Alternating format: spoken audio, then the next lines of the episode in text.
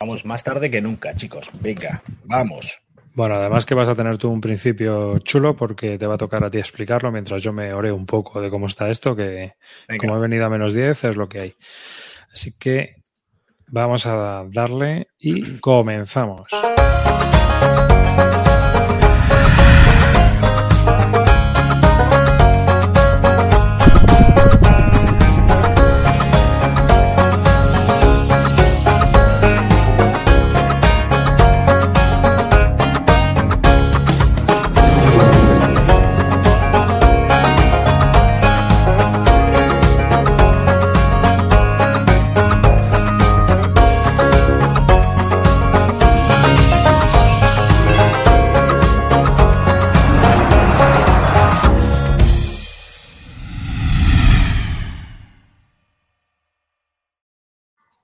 Bueno, pues nada, un saludo a todos los que estéis en directo y a todos los que nos veis en diferido y a todos los que nos escucháis mientras paséis al perro, des un paseo o estéis en un atasco. Un saludo a todas las personas que nos escuchan. Un saludo, de David Arribas. Conmigo tengo a Calino. Muy buenas, chavales. Venga, vamos a contar cositas. Y por supuesto tengo a Roy Zalacanto. Un saludo para todos. Saludos ahora y saludos para siempre. Nos falta el señor Río Salido porque está trabajando y no sabemos cuándo terminará. Lleva más de 12 horas trabajando y lo que le queda. Eso le pasa por, ser bueno en lo suyo. Por trabajar. Calino, dale. Bueno, yo creo que comenzamos aquí también, para la gente que no lo sepa, directamente con el vídeo.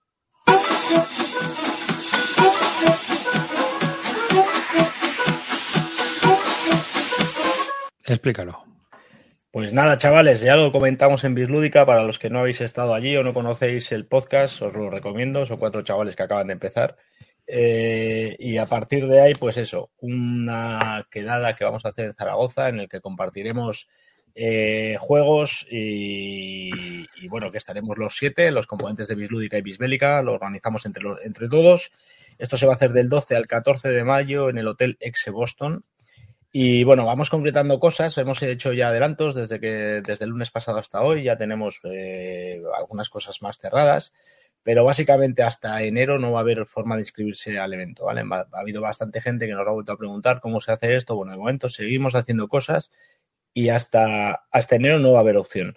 En enero primero vamos a dar, eso sí que está ya claro y definido, vamos a dar prioridad a la ARMY eh, os enteraréis, os diremos cómo, cómo, funciona todo y os daremos todos los datos. Primero serán unos días, no sé, no sabemos aún cuántos, unos cuantos días en los que la ARMY va a tener acceso directo al evento y después las, plazas que queden libres de las 200 que hemos habilitado serán para, el resto de, gente que nos escucha o que quiera aparecer por ahí. Di, Roy. Ojo, plazas reservadas para la ARMY, para la gente que ya esté en la ARMY la gente que se apunta a partir de ahora a la Army un mes, del mes para aquí, pues ya no, ya no nos vale. Y suscriptores de Twitch que lleven antigüedad.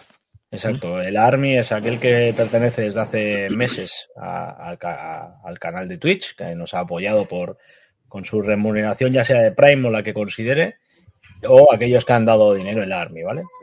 Aparte de eso, eh, pues poco más que añadir, que tenemos muchas cosas avanzadas, pero que de momento no vamos a soltar ninguna porque, porque hay que atarlas mucho, hay que cerrarlas y hay que dejarlas bien atadas. Eh, en enero abrimos eh, la opción de, inscribirse y, por mi parte poco más que añadir. Nada, van a ser tres días, un fin de semana. El hotel en el que hacemos el evento, pues va a hacer precio a la gente que se apunte al evento y podéis inscribiros y bueno, pues ahí estaremos nosotros, organizaremos partidas, organizaremos, perdón, alguna movida y además pues habrá mesas y mesas y mesas para jugar, wargames, euros, un poquito de todo, porque al final somos dos podcasts cada uno de, de una cosa distinta. Exacto. Y conviene destacar que el tema de Wargame, sobre todo los componentes que estamos aquí, eh, nos interesa que se mueva también. Quiero decir que, que, esto no es ni, ni, un enfrentamiento entre Eurogamers y Wargameros, pero sí que queremos compartir mesa con lo que a nosotros nos gusta. Por lo tanto, creemos desde nuestra parte que Bisbélica mueve números más pequeños que los que mueve Bislúdica y que probablemente podamos tener allí más gente que, que juegue Eurogames o Ameritrash o, juegos de, del perfil que les gusta a los componentes de Bislúdica pero que, bueno, que va a haber gente de Wargamera y que esperemos que también esa parte esté allí eh, representada. Os podéis apuntar, Río os puede enseñar todos los juegos de aviones del mundo, que se, se, lo sabe perfectamente. Y Sí. así los aprendéis sin vídeo y sin leer manual ni nada de nada. Lo que pasa es que le harían falta un par de horas más. Sí, explicará uno. Exacto. Eh, lo que sí que es, podemos adelantar desde ya es que está enfocado esto a que juguéis entre vosotros y con nosotros. O sea, muchas de las cosas que vamos a hacer son para que vosotros juguéis con nosotros. Calino, que- ¿quieres dejar el boli de Clickly? O Perdón, es que encima lo hago al lado del, del este. Siempre tengo algo en la mano, la verdad. Siempre me acojo esto. Y, y eso, la idea es esa, ¿vale? Que, que haya participación entre todos y con nosotros.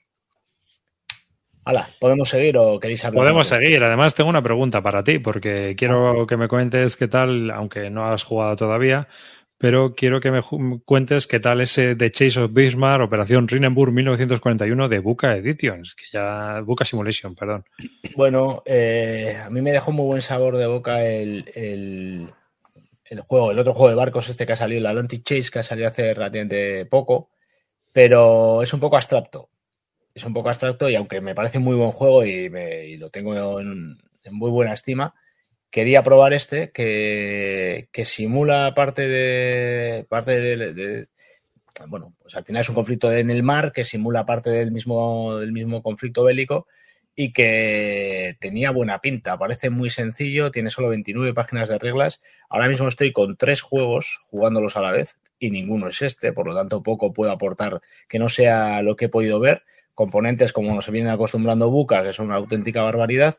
Y lo que sí que me ha sorprendido y para mal es la bestialidad de mesa que necesitas para jugarlo. He hecho el despliegue, de hecho hay un vídeo de un vídeo short de estos de los que se suben a, subimos al canal, en el que podéis ver que la mesa que hace falta, hace falta una mesa no a lo ancho, sino a lo largo. Aquí podéis ver, La de Putin, ¿no? exacto, aquí podéis ver el despliegue, lo que había en la foto anterior es el despliegue de una sola, aquí lo veréis, aquí eh, es el despliegue de un solo jugador, el despliegue del, del opuesto es exactamente igual. O sea, que, es- que son dos mapas a lo largo, ¿no? Tal cual, sí, ¿Y esos mapas son montados? sí, todos. Joder. Todo el juego tiene unas, unas calidades brutales. Eh, dos. O sea, dime, dime. Diri- ¿Dirías que es un hundir la flota avanzado? Sí, sí, sí, de hecho es lo primero que os dije a vosotros, ¿eh? la sensación que tienes es de eh, movimientos. Tiene una cosa un poco rara que creo que lo comentaste tú, eh, Arribas, y es que cuando un jugador hace un movimiento tiene que tratar de localizar al, jugador rival. Pero claro, cuando haces eso, mmm, la sensación, sin haberlo jugado, ¿eh? la sensación es que tú ya estás, dando pistas de dónde estás buscando y al final no sé cómo se resuelve eso en el juego, ¿no? Me da la sensación de que cuando estás buscando tienes que tener muy claro dónde estás diciendo que vas para no, para no revelar tu posición. Al final es el juego es solo eso, ¿eh? el juego es buscar, localizar y en un segundo tablero combatir. ¿Y el Scotland Yard qué te parece? A mí cero, no me gustan los juegos de... De deducción. No, no me gustan. No me ¿Y te has gustan. metido en esto? Sí, pero bueno, es que, eh, bueno, ya te digo que el Atlantis, el Atlantic Chase tiene una, tiene una parte, se parece, se parece en parte, aunque tú estás viendo los movimientos de- del rival, tú no sabes dónde está el barco. Y eso me gusta y creo que en este también lo puedo hacer bien. Aparte que, que no es de reunir pistas ni nada por el estilo, quiere decir que tú sabes dónde tiene que llegar el otro barco y tú sabes dónde está más o menos el... el... Dime, dime. Pues creo que ahora van a sacar un 40 aniversario de Scotland Yard, ¿eh? También te recomiendo yo que estés atento al... Estaría el loro, está el loro, lo saca Buca. No, lo saca Ravensburger. Entonces no. Que pero- sacan la alerta roja, que era bueno. ¿Habéis mirado algo de esto vosotros, de este juego? No. Eh, sí, yo estuve mirándolo y lo que sí que vi es que habían tocado el juego original. Que el juego original, bueno, en realidad no viene ni como que está reimplementado. Pero realmente este juego es un juego de Jack Green que está publicado por Avalon Hill en el año Catapún. Es decir, si nos vamos aquí por año y nos vamos aquí al año 78, miren, el año 78 fue la segunda edición. Ya ves. Y, y este juego se jugaba, ya conté yo una anécdota de él hace tiempo. Esto se jugaba en su día. Sí, sí. Este juego es, ¿ves? Reimplementa el Bismarck, que aquí no está este hombre porque es de Charles S. Robert, pero esta segunda edición es la que, digamos, es, es en la que está basada este juego y está acreditado como autor.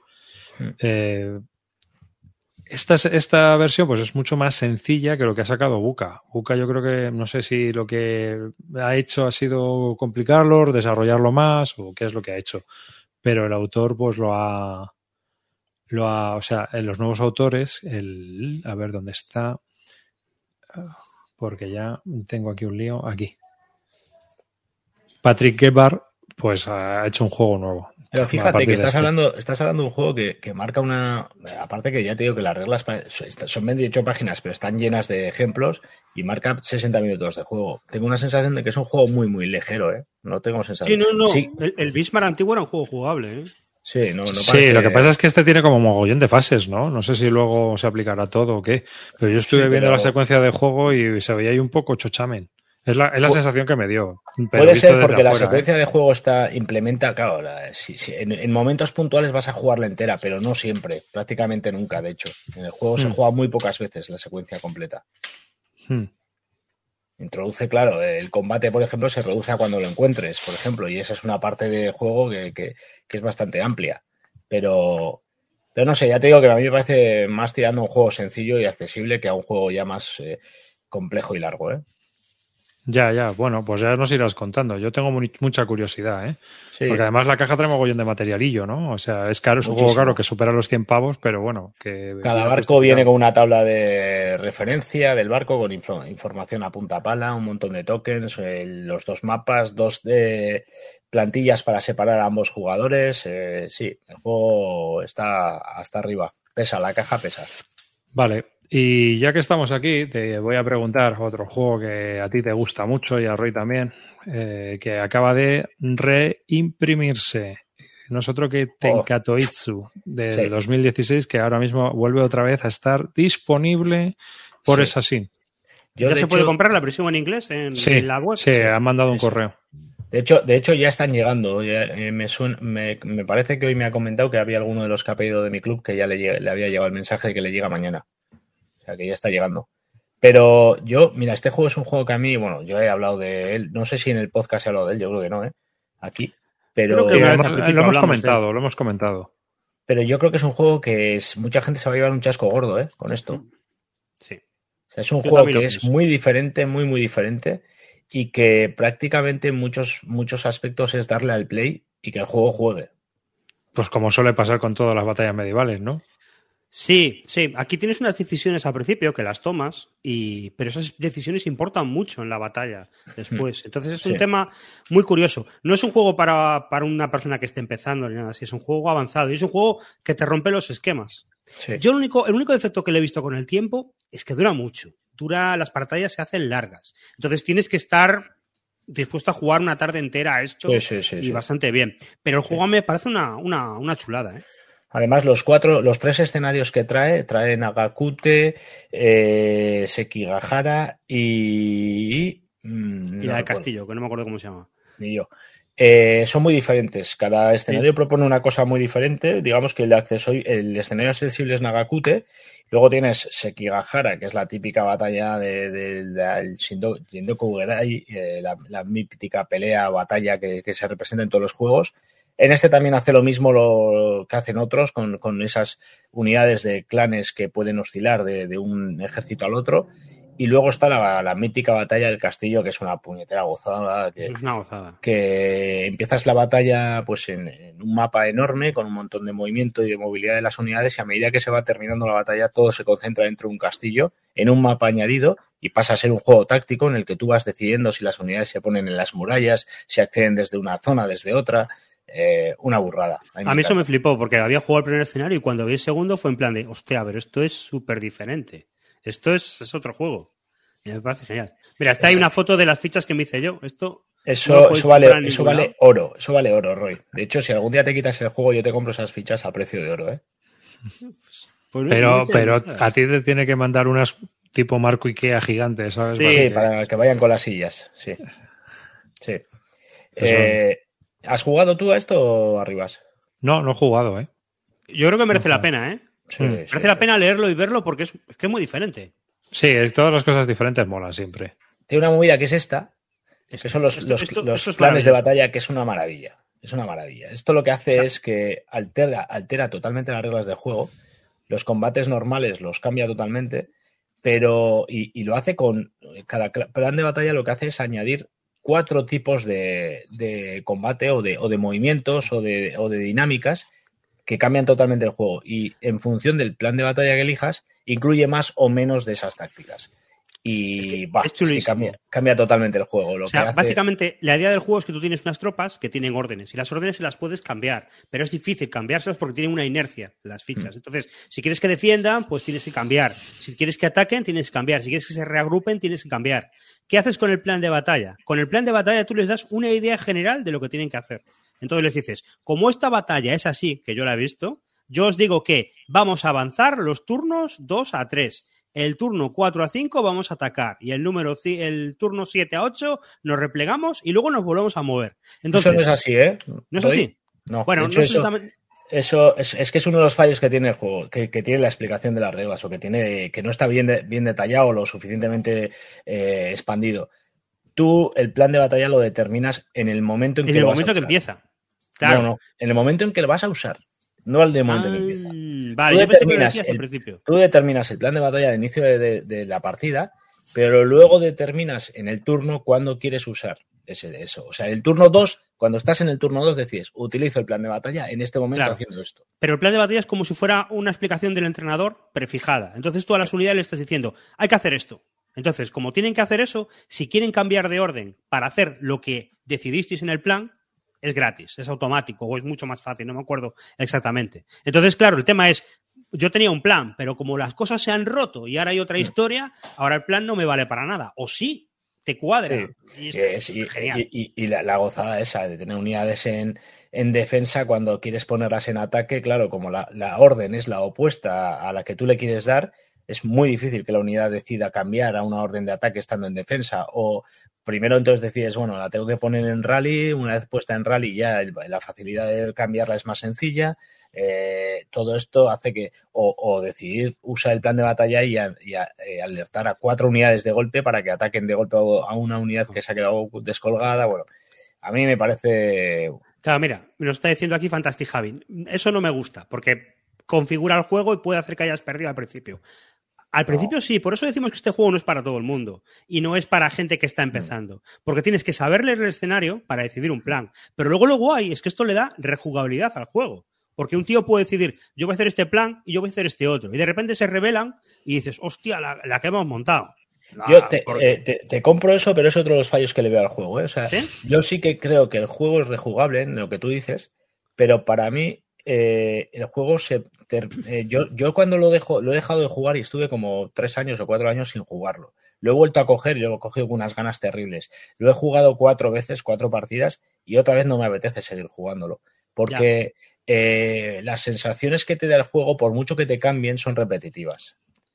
Tú no tienes mucha capacidad de decisión y, la tienes, ¿eh? La tienes. Y lo que estás diciendo, el plan de batalla te da totalmente. Pero tú te terminas por hacer muy, muchas veces las mismas acciones y prefieres apartarlo. Eh, eh, eh, traté de explicar esto en las, en las batalladoras, a todos los que les explicaba el juego, porque la sensación esa que tú dices de tengo un montón de órdenes, tengo un montón de, de planes de batalla, tengo un montón de posibilidades, pero al final todo se reduce a cuatro tipos de acciones. Moverte, defenderte, atacar o, o reagruparte. Ya está. Claro, al final se le hace un poco repetitivo. Sí, las unidades no son muy diferentes tampoco, porque como mm. son las típicas unidades japonesas en que todo es todo, no hay una unidad de caballería y nada así. Son unidades con unas características así. Yo creo que también que es un juego para jugarte los escenarios y dejarlo reposar. Sí. Y, volver con él. Pero vamos, como juego me parece que es algo único. Es una experiencia.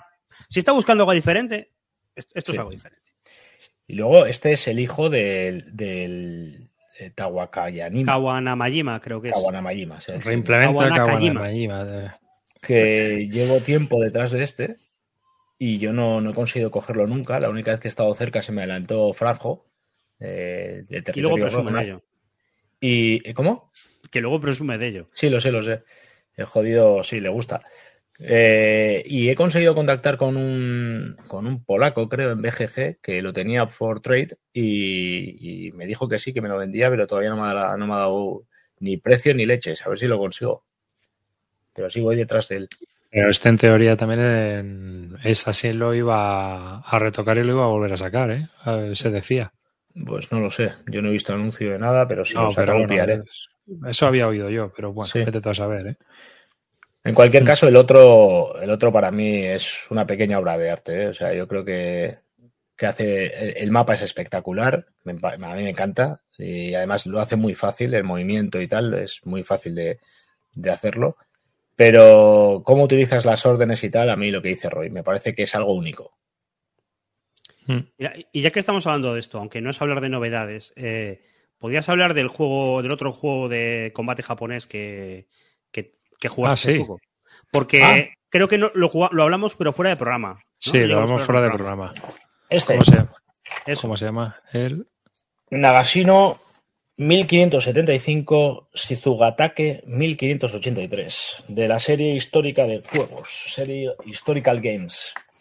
Eh, a ver, lo primero. Nagasino 1575 y Shizu, Shizugatake 1583. Este es un juego que acaba de salir, bueno, hace poquito. Eh, el diseñador es Philip Hardy, que está trabajando en dos juegos más de la serie. El siguiente que va a salir sale el año que viene. Eh, está ambientado en otro periodo histórico que no sé cuál es, pero creo igual es esa, el de las. Bueno, da igual. Eh, y, a partir, y aparte de, ese sería el volumen 2, el volumen 3 también es de la época del Sengoku Jedi, de japoneses y demás.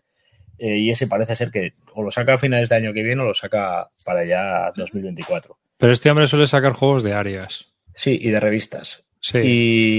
Y, para mí, este juego vale 80 euros. No se lo recomiendo a nadie. O sea, pagar 80 euros por esto eh, es una auténtica barbaridad.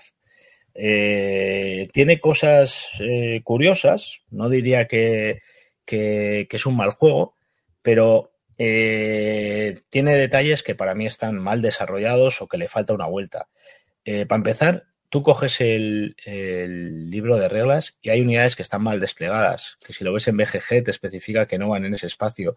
Hay un detalle muy, muy feo, o muy, que se les ha pasado, pero que, que a mí me volvió loco, que parece una tontería, pero me volvió loco literal.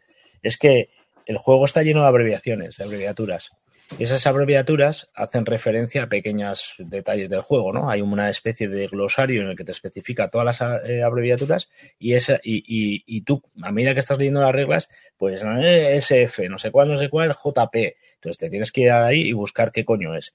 Y había una de ellas, que recuerdo perfectamente que es SF, creo que, bueno, creo que era SF, eh, y era una abreviatura que no la habían traducido a inglés y la habían mantenido en francés. Suele pasarles, macho, a los franceses, tío. Pues macho, me, he vuelto loco con eso, me he vuelto loco. Y al final, lo, pues eso, me indagué en foros de BGG y descubrí que, era un error y tal.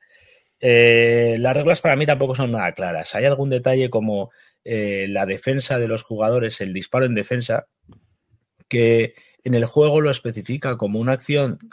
tú para que entendáis el juego, se activa un ejército, hace todo su, turno, se activa el ejército contrario. Y así hasta que no quedan unidades para ser activadas. Eh, la historia es que en medio de la activación, después del movimiento, hay un periodo de, disparo del jugador que está defendiendo, del que no está activo. Bueno, no especifica que eso es una, una parte del, turno que, que lo decide el jugador defensivo. Es decir, tú, por ejemplo, si tú mueves una unidad, no es que puedas disparar a esa unidad después de que se haya movido, sino que el jugador defensivo, después de que tú hayas movido todo, decide disparar a lo que se le ponga en gana. Esto no queda claro en las reglas y no especifica que es una decisión a tomar por el jugador que no está activo. Bueno, tienes que irte a la BGG, hay una, un speech de gente cagándose en esto porque no lo entienden y el propio diseñador dice que lo modificarán y que lo meterán en la próxima edición del juego porque es verdad que se les olvidó especificarlo. Entonces dices, bueno, una más, ¿no? Y, bueno, pues eh, bastantes detallitos de estos que a mí al final me pusieron bastante negro y que luego encima del juego pues que tampoco tiene una profundidad mucho más grande que un juego de revista. Quiero decir que, que un juego de revista estás pagando 40 euros y ya igual te está dando un dolor pues en este estás pagando 80 para un juego que tiene unas calidades bastante mediocres, nada del otro mundo, tampoco está bien desarrollado o, por lo menos sus instrucciones no ayudan a, llegar a la profundidad del juego y, me parece que es un poco pretencioso para lo que cuesta. A partir de ahí, pues sé que hay gente que le está gustando. De hecho, tiene buenas consideraciones, pero a mí, eh, francamente, es un regalo y lo voy a seguir jugando. Es muy sencillo. O sea, una vez que te has leído las reglas y consigues entender todos estos conceptos y detalles que os estoy explicando, se juega en un abrir y cerrar de ojos bastante rápido. En dos horas, dos horas y media juega una partida. Pero, pero vamos, que no tiene gran profundidad, tampoco le veo mucha rejugabilidad, las unidades salen en un espacio y de ese espacio tienes una, un objetivo muy claro y no hay mucha capacidad de decisión. Activas una unidad y va a moverse siempre por un espacio, no hay mucha opción. Entonces, al final, en dos, tres partidas te lo has liquidado también. Dos escenarios, eso sí, bastante diferentes. De hecho, dos escenarios que son estas dos batallas que son Nizu, Shizugakate y Nagasino. Nagasino es más conocida, pero la otra no la conocen ni, ni los que combatieron allí. Y, y, poco más. A mí me ha decepcionado bastante, la verdad. O sea, que lo recomiendas para pillar. Por 80 no, pero por 95 100 que lo voy a vender yo sí. Uh -huh. Por eso te digo, porque te la marinera. Pero no, no, lo que pasa es que yo creo que también se les ha ido un poco la olla, ¿no? Con la producción, a sacar los 80 pavos. A lo mejor es un jueguecito que lo habías metido en un folio. Eh, no sé, o sea, ya os digo, o sea, no hay nada, nada, la, las fichas son de un tamaño elegante, pero, pero no son nada, son bastante endebles. Eh, no sé, hay, ya veis que incluso es, esta hojita que veis ya son las erratas que no son las que os he contado. O sea, que hay dos, una hojita con erratas que tampoco están. El resto de componentes, pues un cartoncito de mierda y, y, poco más. Es que es bastante decepcionante pagar por esto 80 euros, la verdad. Madre mía. De todas maneras, luego tampoco es que haya muchos juegos así de tácticos japoneses, ¿no? De la época, bueno, que colocamos no. nosotros. Sigamos hablando de juegos japoneses hoy, no sé por qué. Eh, podemos hablar del RAN, que yo lo he jugado entero. A mí me acaba de llegar. ¿Lo has jugado? Ah, ¿te ha llegado? Pues sí, es porque he empezado, he empezado, a jugar los. los eh, me enseñó a jugar Julius el SPQR. Ajá. Y, y, joder, pues como me gusta mucho la temática japonesa, dije, pues igual me tiro al RAM. Y lo pues, conseguí por 40 y algo euros de segunda mano y me lo he comprado. Pues está guay. Yo el RAM lo tengo porque me lo regaló un oyente hace años, eh, Liave. Muchísimas mm. gracias por, por el juego. Y, y, es SPQR, entonces tiene lo bueno y lo malo de SPQR. Pero dentro de todo es muy marciano, porque es un SPQR en el que tú puedes parar la batalla, retar a un duelo al, al oponente, al, al líder del oponente y cargarte al líder del oponente con un duelo. Y historias así. ¿La batalla continúa lo... tras eso? Sí, continúa, porque tú lo que te cargas es un líder de, del oponente y, y, y siguen el resto y sale un reemplazo, pero bueno. Eh, pero eso te da una serie de puntos que son cabezas cortadas que te dan, te dan bonos de, para puntos de victoria, para ver la, la huida y estas historias. Y cuando salieron los dos, hay dos de, de esta serie, eh, Samurai y Ran. Y siempre pasaba lo mismo. Samurai son las batallas más conocidas, pero también las más injugables y las. Las más injugables, no, las más históricas, historicistas en el sentido de GBH. Las más solitarias. Son, las más solitarias. Y RAN son batallas como más pequeñitas, más desconocidas, pero que son más jugables. Yo, yo me lo jugué entero. Bueno, creo que me quedó una por jugar y la verdad es que me lo pasé bien con todas las batallas. Tenía ahí su, su enjundia y tal.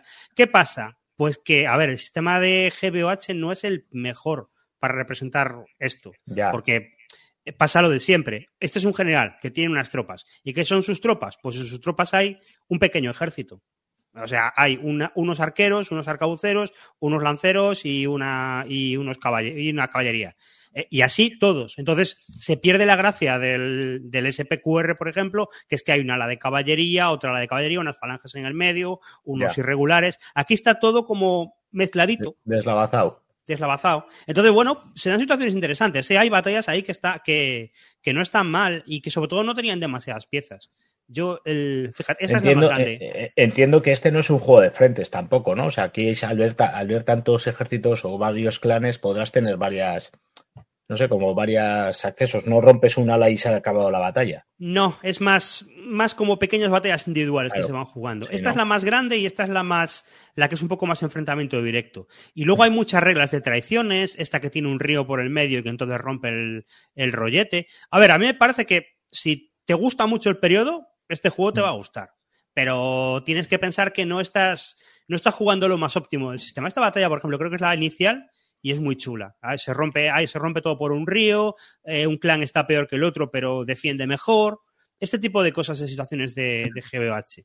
A ver, está bien, está, está bien. Es, un juego que está. que yo me lo jugué entero y que, y que salí contento. Pero si tú te lo vas a jugar porque te gusta GBH, igual no es lo mejor. Si te gusta porque te gusta el periodo, pues, pues igual está bien. No ah, lo van a. No lo van a volver a reimprimir. No, parece ser que no. Y una cosa curiosa para la gente que se quiera meter, Ran y Samurai tienen reglas distintas. Aunque sean el mismo juego en el mismo periodo. O sea, uno se juega de una manera y otro se juega de otra manera. Porque sí. Ah. Eh, eh, como decían en el chat, es bueno hablar hoy de juegos japoneses cuando ha ganado Japón 2-1 España. ¿eh? Sí. Espectacular. Parece que lo hemos hecho queriendo. y que me importa. Ya, pero bueno. bueno, pues yo es que así en, mm, en arroyo táctico yo creo que ya te tienes que ir a miniaturas. bueno, bloques, ¿no? Bloques sí que está hay alguna cosa, ¿no? En bloques. No lo sé si habrá algo. Pero vamos, seguro que sí que hay, habrá Gerlis y tal, pero habría que investigar. Hay un juego de Berg de, la batalla de Sekigahara, Shogun Triumphant o algo así, que tiene buena pinta. Yo alguna vez he estado pensando en pillar. Y luego tienes el Command and Colors ese. Sí, el Command and Colors. Y, luego hay muchos juegos japoneses.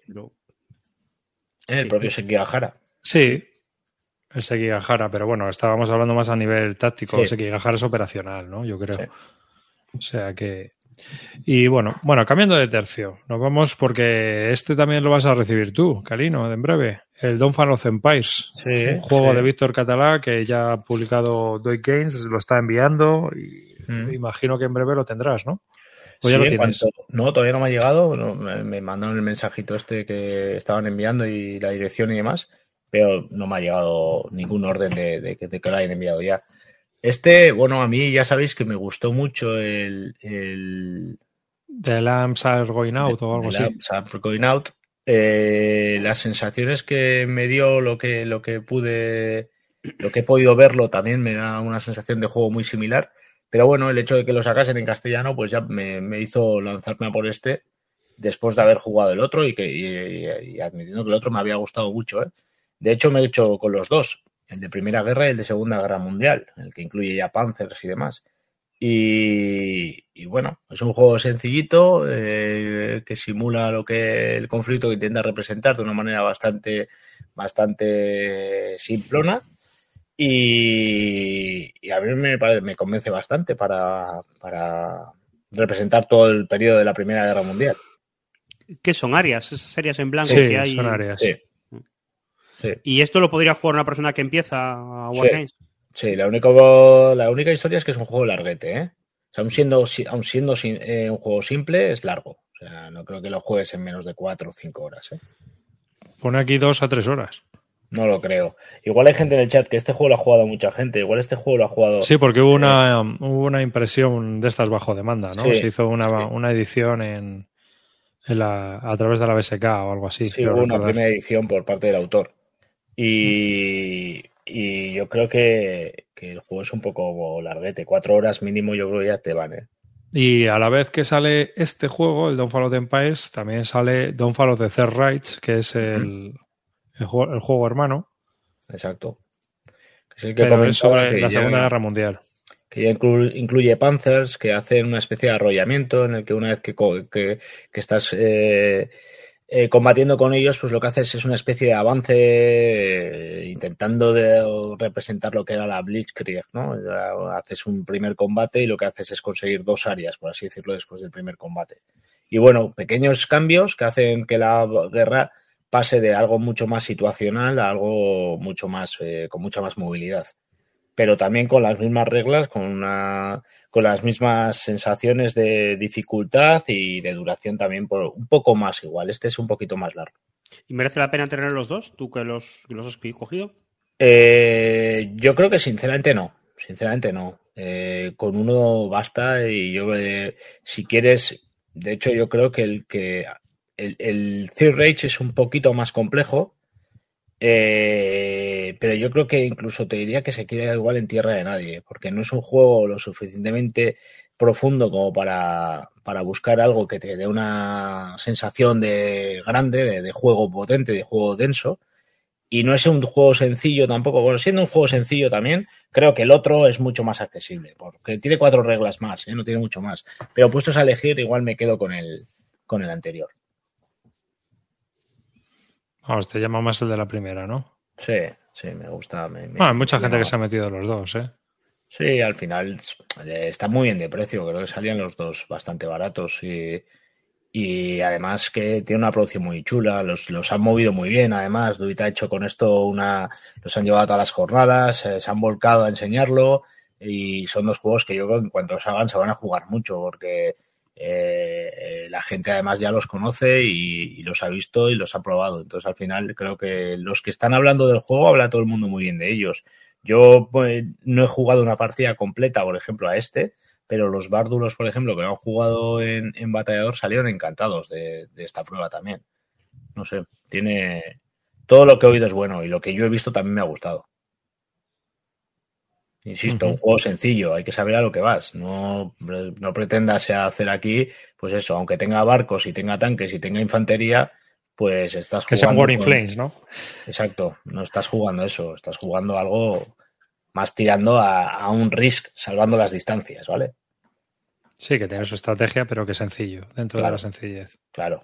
Bueno, yo creo que, que puede posicionarse bien, porque no son mm. juegos que van a ser muy largos, que son sencillos y que, bueno, pues te van a permitir hacer la Segunda Guerra Mundial o la Primera Guerra Mundial en una tarde. Lo cual siempre se agradece, ¿eh? porque es jugable. Hmm. Y gráficamente también son llamativos, tienen bastantes cosas para que salgan por la puerta grande. Sí, sí. Pues nada, sigo dándote la turra, ¿sabes? Porque. Tú compras. ¿eh? Tú compras más que nosotros. es, que, es que todo le interesa a él. Ah. Waterloo 1815, Fallen Eagles 2. bueno, de esta serie no he hablado ya. sí, ¿eh? mucho. Pues, Pero este es nuevo. Pues este es el nuevo. Este es el nuevo que, que estaba, que no se conseguía por ningún lado.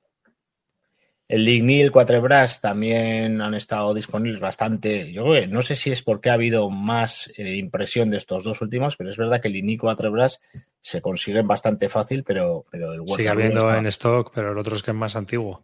Sí, pero bueno, me llama la atención que haya siempre reposición de estos dos y que Waterloo no lo encontrás por ningún lado. Yo es el único de la serie que no tengo, que lo he pedido ahora con la nueva reimpresión, no, no lo he jugado. Pero, pero bueno, pues básicamente lo mismo que eh, aportan estos sus dos hermanos en una batalla eh, mucho más emblemática, la mítica batalla de Waterloo. Eh, lo que hacen estos juegos es que tiene varios escenarios accesibles mucho más sencillos y que te permiten aprender a jugar en determinadas áreas del juego y te hacen con esas con ese aprendizaje saber gestionar cómo se mueven o cómo se necesita la conquista o la defensa de determinados puntos del mapa y luego, esas, eh, la, campaña completa lo que te añade es todo ese espacio que tú has ido aprendiendo poco a poco y eh, ponerlo en práctica con todo el ejército, ¿vale? Con todos los eh, generales y con todas las unidades. Y para mí lo hace muy bien, porque las batallas pequeñas son muy entretenidas y la batalla grande pues ya es una fiesta. El único problema que, le, que, tiene el juego, que para mí no es un problema, pero que, que, lo tiene, es que cuando tú haces los movimientos los haces en oculto y cuando las unidades se encuentran se despliega ahí todo el tinglao. Eh, puede ser un poco engorroso, que de golpe tengas que parar para sacar ahí tropecientas unidades, lo tienes que tener preparado de antemano para que no te pida un poquito. Si tienes un poquito de AP, a veces esto me ha pasado con algún amigo, que jugarlo y quererme tirar por la ventana, ¿eh? o sea que que espera, es que si pongo este aquí, esto no sé qué, no sé cuál, y como tienes bastante libertad, aunque las tienes que poner de determinada, en determinada posición, tú eliges las unidades que van saliendo y cómo las pones. Y como hay tantas de golpe, puede generar un poquito de, AP. Han cambiado bastantes cosas, por lo que estoy viendo en las fotos, está hay nuevo arte, y, o sea, cambiado gráficamente, creo que lo han mejorado bastante. ¿Y no se puede hacer un poquito más pesada este porque, porque Waterloo es un poco más estático? Porque los otros son, son tropas que se acercan y tal. Pero este es más. piensa, que, piensa que no es una, una. El mapa no empiezas. Eh, no, estás muy lejos de, de, las unidades. Quiere decir que tu movilidad, aunque es grande, eh, no tienes una, no estás moviendo por todo Francia. Entonces al final tienes bastante capacidad para moverte. No necesitas, eh, eh, es un juego muy táctico, aunque lo veas ahí con, con muchos hexágonos y demás, no abarca mucha distancia. De hecho, se suelen ver dos, tres pueblos en cada mapa, no hay más. Sí, que usan, ¿cuántos kilómetros puede haber? No te sé, no, no sé decir, la voy a cagar. O sea, lo tendrás por ahí, si lo miras, a ver, pero no, no, tiene que ser mucho, porque si esto es Waterloo, pero hay un juego aparte de Cuatebras que es un poquito al sur. Exacto, por eso, por eso. Por eso no tienes sensación de, estanque, de estancamiento, siempre tienes posibilidad de moverte.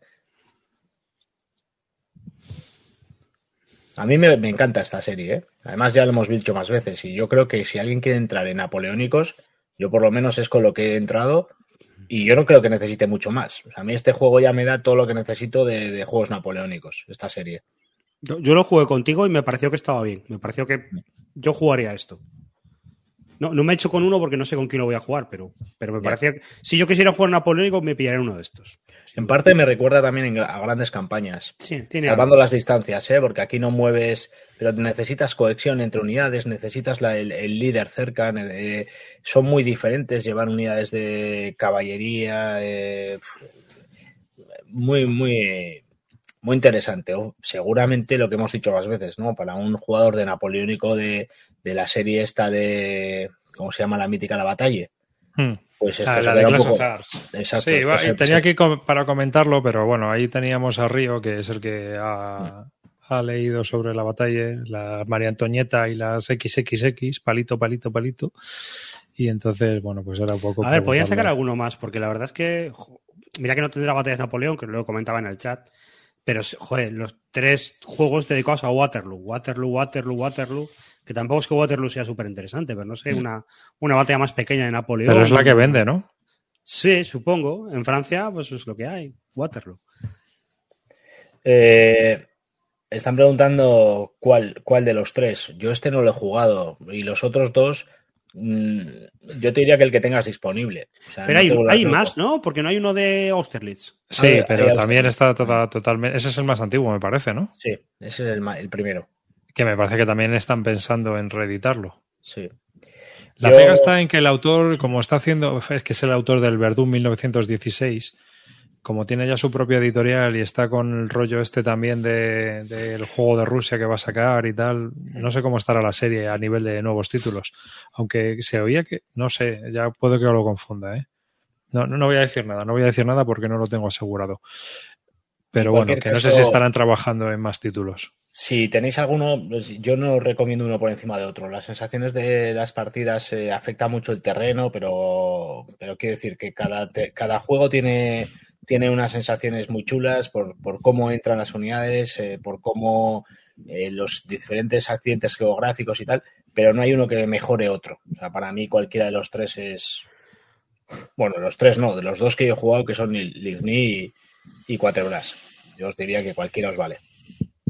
Hmm. Hmm. Luego, en serie de estas, está también la de By Victis, que es, eh, a ver, con la de Frederick Bay que tiene un montón de juegos. Que en realidad las reglas son de Berg, son de un juego de Berg antiguo que. O Glory o algo así, ¿no? Sí, sí. No te crees que cambia mucho. Y este hombre, bueno, tiene, fijaos, o sea, hay una lista de 74 juegos, porque tiene muchos publicados en revistas. Y tiene unos que son muy sencillitos, ¿no? Como este de los tres días de gloria, que son, viene en folio, viene en una carpeta, sale por 40 pavos. Las reglas son 12 páginas. Incluso te puedes bajar las reglas de GMT de los juegos de Glory y viene mejor explicado para entenderlo. ¿eh? Eh, y yo he jugado alguno en solitario. Hay uno de la C3I, el Ligni, están mm. entretenidos, se monta también. Lo que pasa es que no sé, hay que pillarle el, gusto, ¿no? Yo creo que el problema que tengo yo con estos juegos es que eh, vuelvo a lo de siempre, que los tácticos a napoleónicos a mí no me van mucho. Estos son los que tienen la coña de que sacas cheats para activar, pero el último cheat no lo sacas. Ese. Es, es, mucha gracia. Eso está muy divertido. Y luego tienes que, que dar unas. Hay unos counters. Espera que lo voy a poner. Hay unos counters A ver, aquí está. Hay unos counters que eh, lo que tienen es que das órdenes o no das órdenes. Entonces, dependiendo de si cómo están tus formaciones de una división eh, X, pues puede que le lleguen las órdenes o no. Entonces puede haber partes que se te queden sin órdenes, entonces no, no se mueven con tanta agilidad, porque los mandos, cada uno de los mandos tiene pues tres o cuatro órdenes. Entonces tú repartes las órdenes al empezar el turno y tú decides qué chips, o sea, qué formaciones van a tener órdenes y cuáles formaciones no van a tener órdenes. Y luego, como en todos los juegos de Berg, de este tipo, puedes intentar hacer una tirada de iniciativa y que actúen por cuenta propia. Y entonces como si se hubieran activado con órdenes. Entonces, tiene ahí un jueguecillo. Son juegos muy sencillos. El problema que yo le veo es que la movilidad es escasa, o sea, sé que ya empiezan un poco con el pescado vendido, ¿no? No te puedes, no tienes mucha maniobrabilidad y que las cargas de caballería son muy bestias, son muy bestias. Pero son una alternativa económica y barata a, jugar tácticos eh, de guerras napoleónicas y están bastante entretenidos, con reglas en inglés. O sea que, y te juegas una batallita porque son todos menos Waterloo, tiene, tiene Waterloo, que es enorme, y yo creo que se sale un poco de la escala, pero los demás son medios mapas o Dina 3, cosas así que, que son partidas que en una tarde te lo ventilas. Y yo, bueno, pues si hay gente que quiere un napoleónico sencillito, yo lo recomiendo, están, están entretenidos. Mm. Es ese. Hay otra novedad que ha salido de la serie Guinness War, que es a Gritter Victory, que ya aquí han metido la churrera directamente. en Luman ya no está. y aquí han metido ya la churrera y hay un montón de, de autores haciendo batallas. Está anunciado otro juego y bueno, pues siguen sacando. Pero pues te han cambiado el mapa, ¿no? Claro, es que Kibler se. O sea, el, este hombre se murió. Ah, pero creía que esto estaba ya hecho por él, todavía. No, ya no, no, o sea, ya se ve que este no. Este ya lo ha hecho Kibler, creo. El de grandes campañas. ¿Ah? O sea que ya no está. ¿Cómo se llamaba este hombre? El. Joa. Ah, bueno. Que se ha muerto. El. Pon ahí el. Ray Barber. Es Barber. Ray Barber. Entonces, bueno, pues otro juego más de esta serie que, que el problema que tiene es que ahora hay como tres líneas de diseño de esta serie. Tienes el, el, el, que está haciendo Revolution Games por su lado y luego tienes el, el Luman, el autor principal, que está haciendo con los de Flying Pig, ¿no? la, editorial de Mark Walker. Entonces no sé cómo con diablos va a Estos ya tiene, ya tiene, la serie esta ya tiene un montón de juegos, ¿eh? Esta serie ya tiene un montón. Mira, esta serie ya estamos hablando de serie Blind World, estamos hablando de 14 títulos tiene ya. Mira, mira, mira. Es que es una pasada, tú. Y contando los de GMT de la guerra franco-prusiana. Hmm. Sí, pero mira, por ejemplo, el, de, el que ha sacado con Flying Pig Games está también aquí como serie de Business War, ¿eh? por lo menos en la BGG. O sea que tienes, eh, que van a sacar es Perryville, que la foto daba un poco de yuyu. Que, que por cierto, y, conviene decirlo, no sé si habéis visto que hoy ha salido Multiman diciendo que sacan ya grandes campañas. ah, sí, el Stone igual ya son dos. Alucinante, ¿eh? Atentos todos. Bueno, yo, ya os lo dije, me lo dijo Perry, el dueño de Multiman. Hace, una semana le habían preguntado por el tema y decían, no tengo ni idea. Ya, es curioso. de repente ha sido un en, un. en 15 días esto está. Sí, sí, sí. Pues porque no querrían decirlo. No. entiendo, porque ya te digo que yo ahora, no sé cuándo os lo dije, pero hará dos programas, o hace un mes que me dijo eso a mí. Por lo tanto, eh, no sé, se sabía. A ver, eso. El consejo que damos siempre, pedir una tienda, hablar con el de la tienda y decirle, tráemelo y yo te lo pago. Y si te hace falta, te pago por adelantado. Yo creo que es lo mejor. No, no complicarse la vida o andar esperando a ver si viene o no viene. No. Hmm. Yo creo que lo mejor es encargarlo. ¿eh? Hmm. Hmm. Porque de esto te habían dicho que igual venían pocas copias, incluso que no. De esto no Jackson vienen cuentas. La, la, la, frase fue las cuentas, las, las cuentas no, las unidades son limitadas, fue lo que me dijo. Están muy, son limitadas. Le dije, pero ¿hace falta comprarlo vosotros o llegar a la tienda? No, puedes comprarlo en la tienda. Me lo dijo él. O sea, que me creo que lo podemos comprar aquí. Yo, de hecho, lo tengo reservado en Snafu, o sea que... Pero además ha subido el precio. Eh, sí, alguna 120 tienda que, dólares. a una tienda que lo 120. tenía reservado y que tenía reservas, las ha cancelado, les ha pedido a los clientes que, que cancela la reserva porque veía que el precio iba a subir. Mm. Hombre, ¿Qué pasa? Vamos, Río. ¿Tienes ganas de meterte ahora con nosotros? Madre mía. el- Vaya, vaya horror de día. Oh, Pues venga, vamos a arreglarlo. Ni, ni os veo. no sé qué. va- vamos a seguir. Pues Venga, eso, que pues mira, ahora que estás blandito, ahora en directo, cómprate un Natch Paris de Buca Simulations. Hazlo ahora. Así no esperes a no. mañana. Estoy blandito, estoy blandito. Y la verdad que ahora mismo sería el momento indicado de darme un- un- una descarga de dopamina capricho. comprándome algo, pero no. No, no, no. La audiencia Bueno, y está- tú os lo merecéis. Estamos hablando de Stonewall Jackson Way 2 que ya han anunciado que lo sacan. ¡Hombre! ¡Hombre! Hombre, lo Sí, tengo comprado sorpresa. desde hace cuatro años. No sé si me llegará, pero han dicho, porque en principio dijeron que iban a llegar muy poquitas copias. ¿Cuánto, ¿Pero dónde por, cuánto lo compraste? Pues es que yo creo que pagué 180 pavos con Venga. ese y el, y el otro, los dos juntos. Pues me da a mí que no te lo venden, ¿eh? Ya te llegará el mensaje de que te devuelve la pasta, porque ha salido a 120 hoy. Ha comentado Multiman Pero yo que creo- lo sacan a 120 Yo creo que era el precio que salía también originalmente. No, lo que pasa es que no, lo pillé no, en un... ¿no? Saldría diría- 95 en PvP.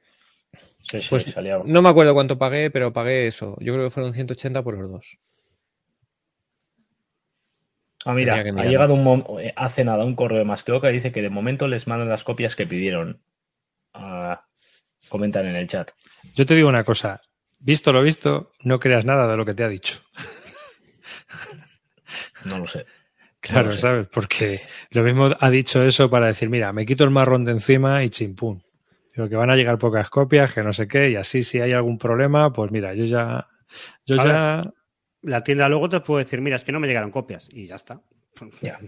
Sí, sí, pero bueno, eso te lo pueden decir cualquier tienda.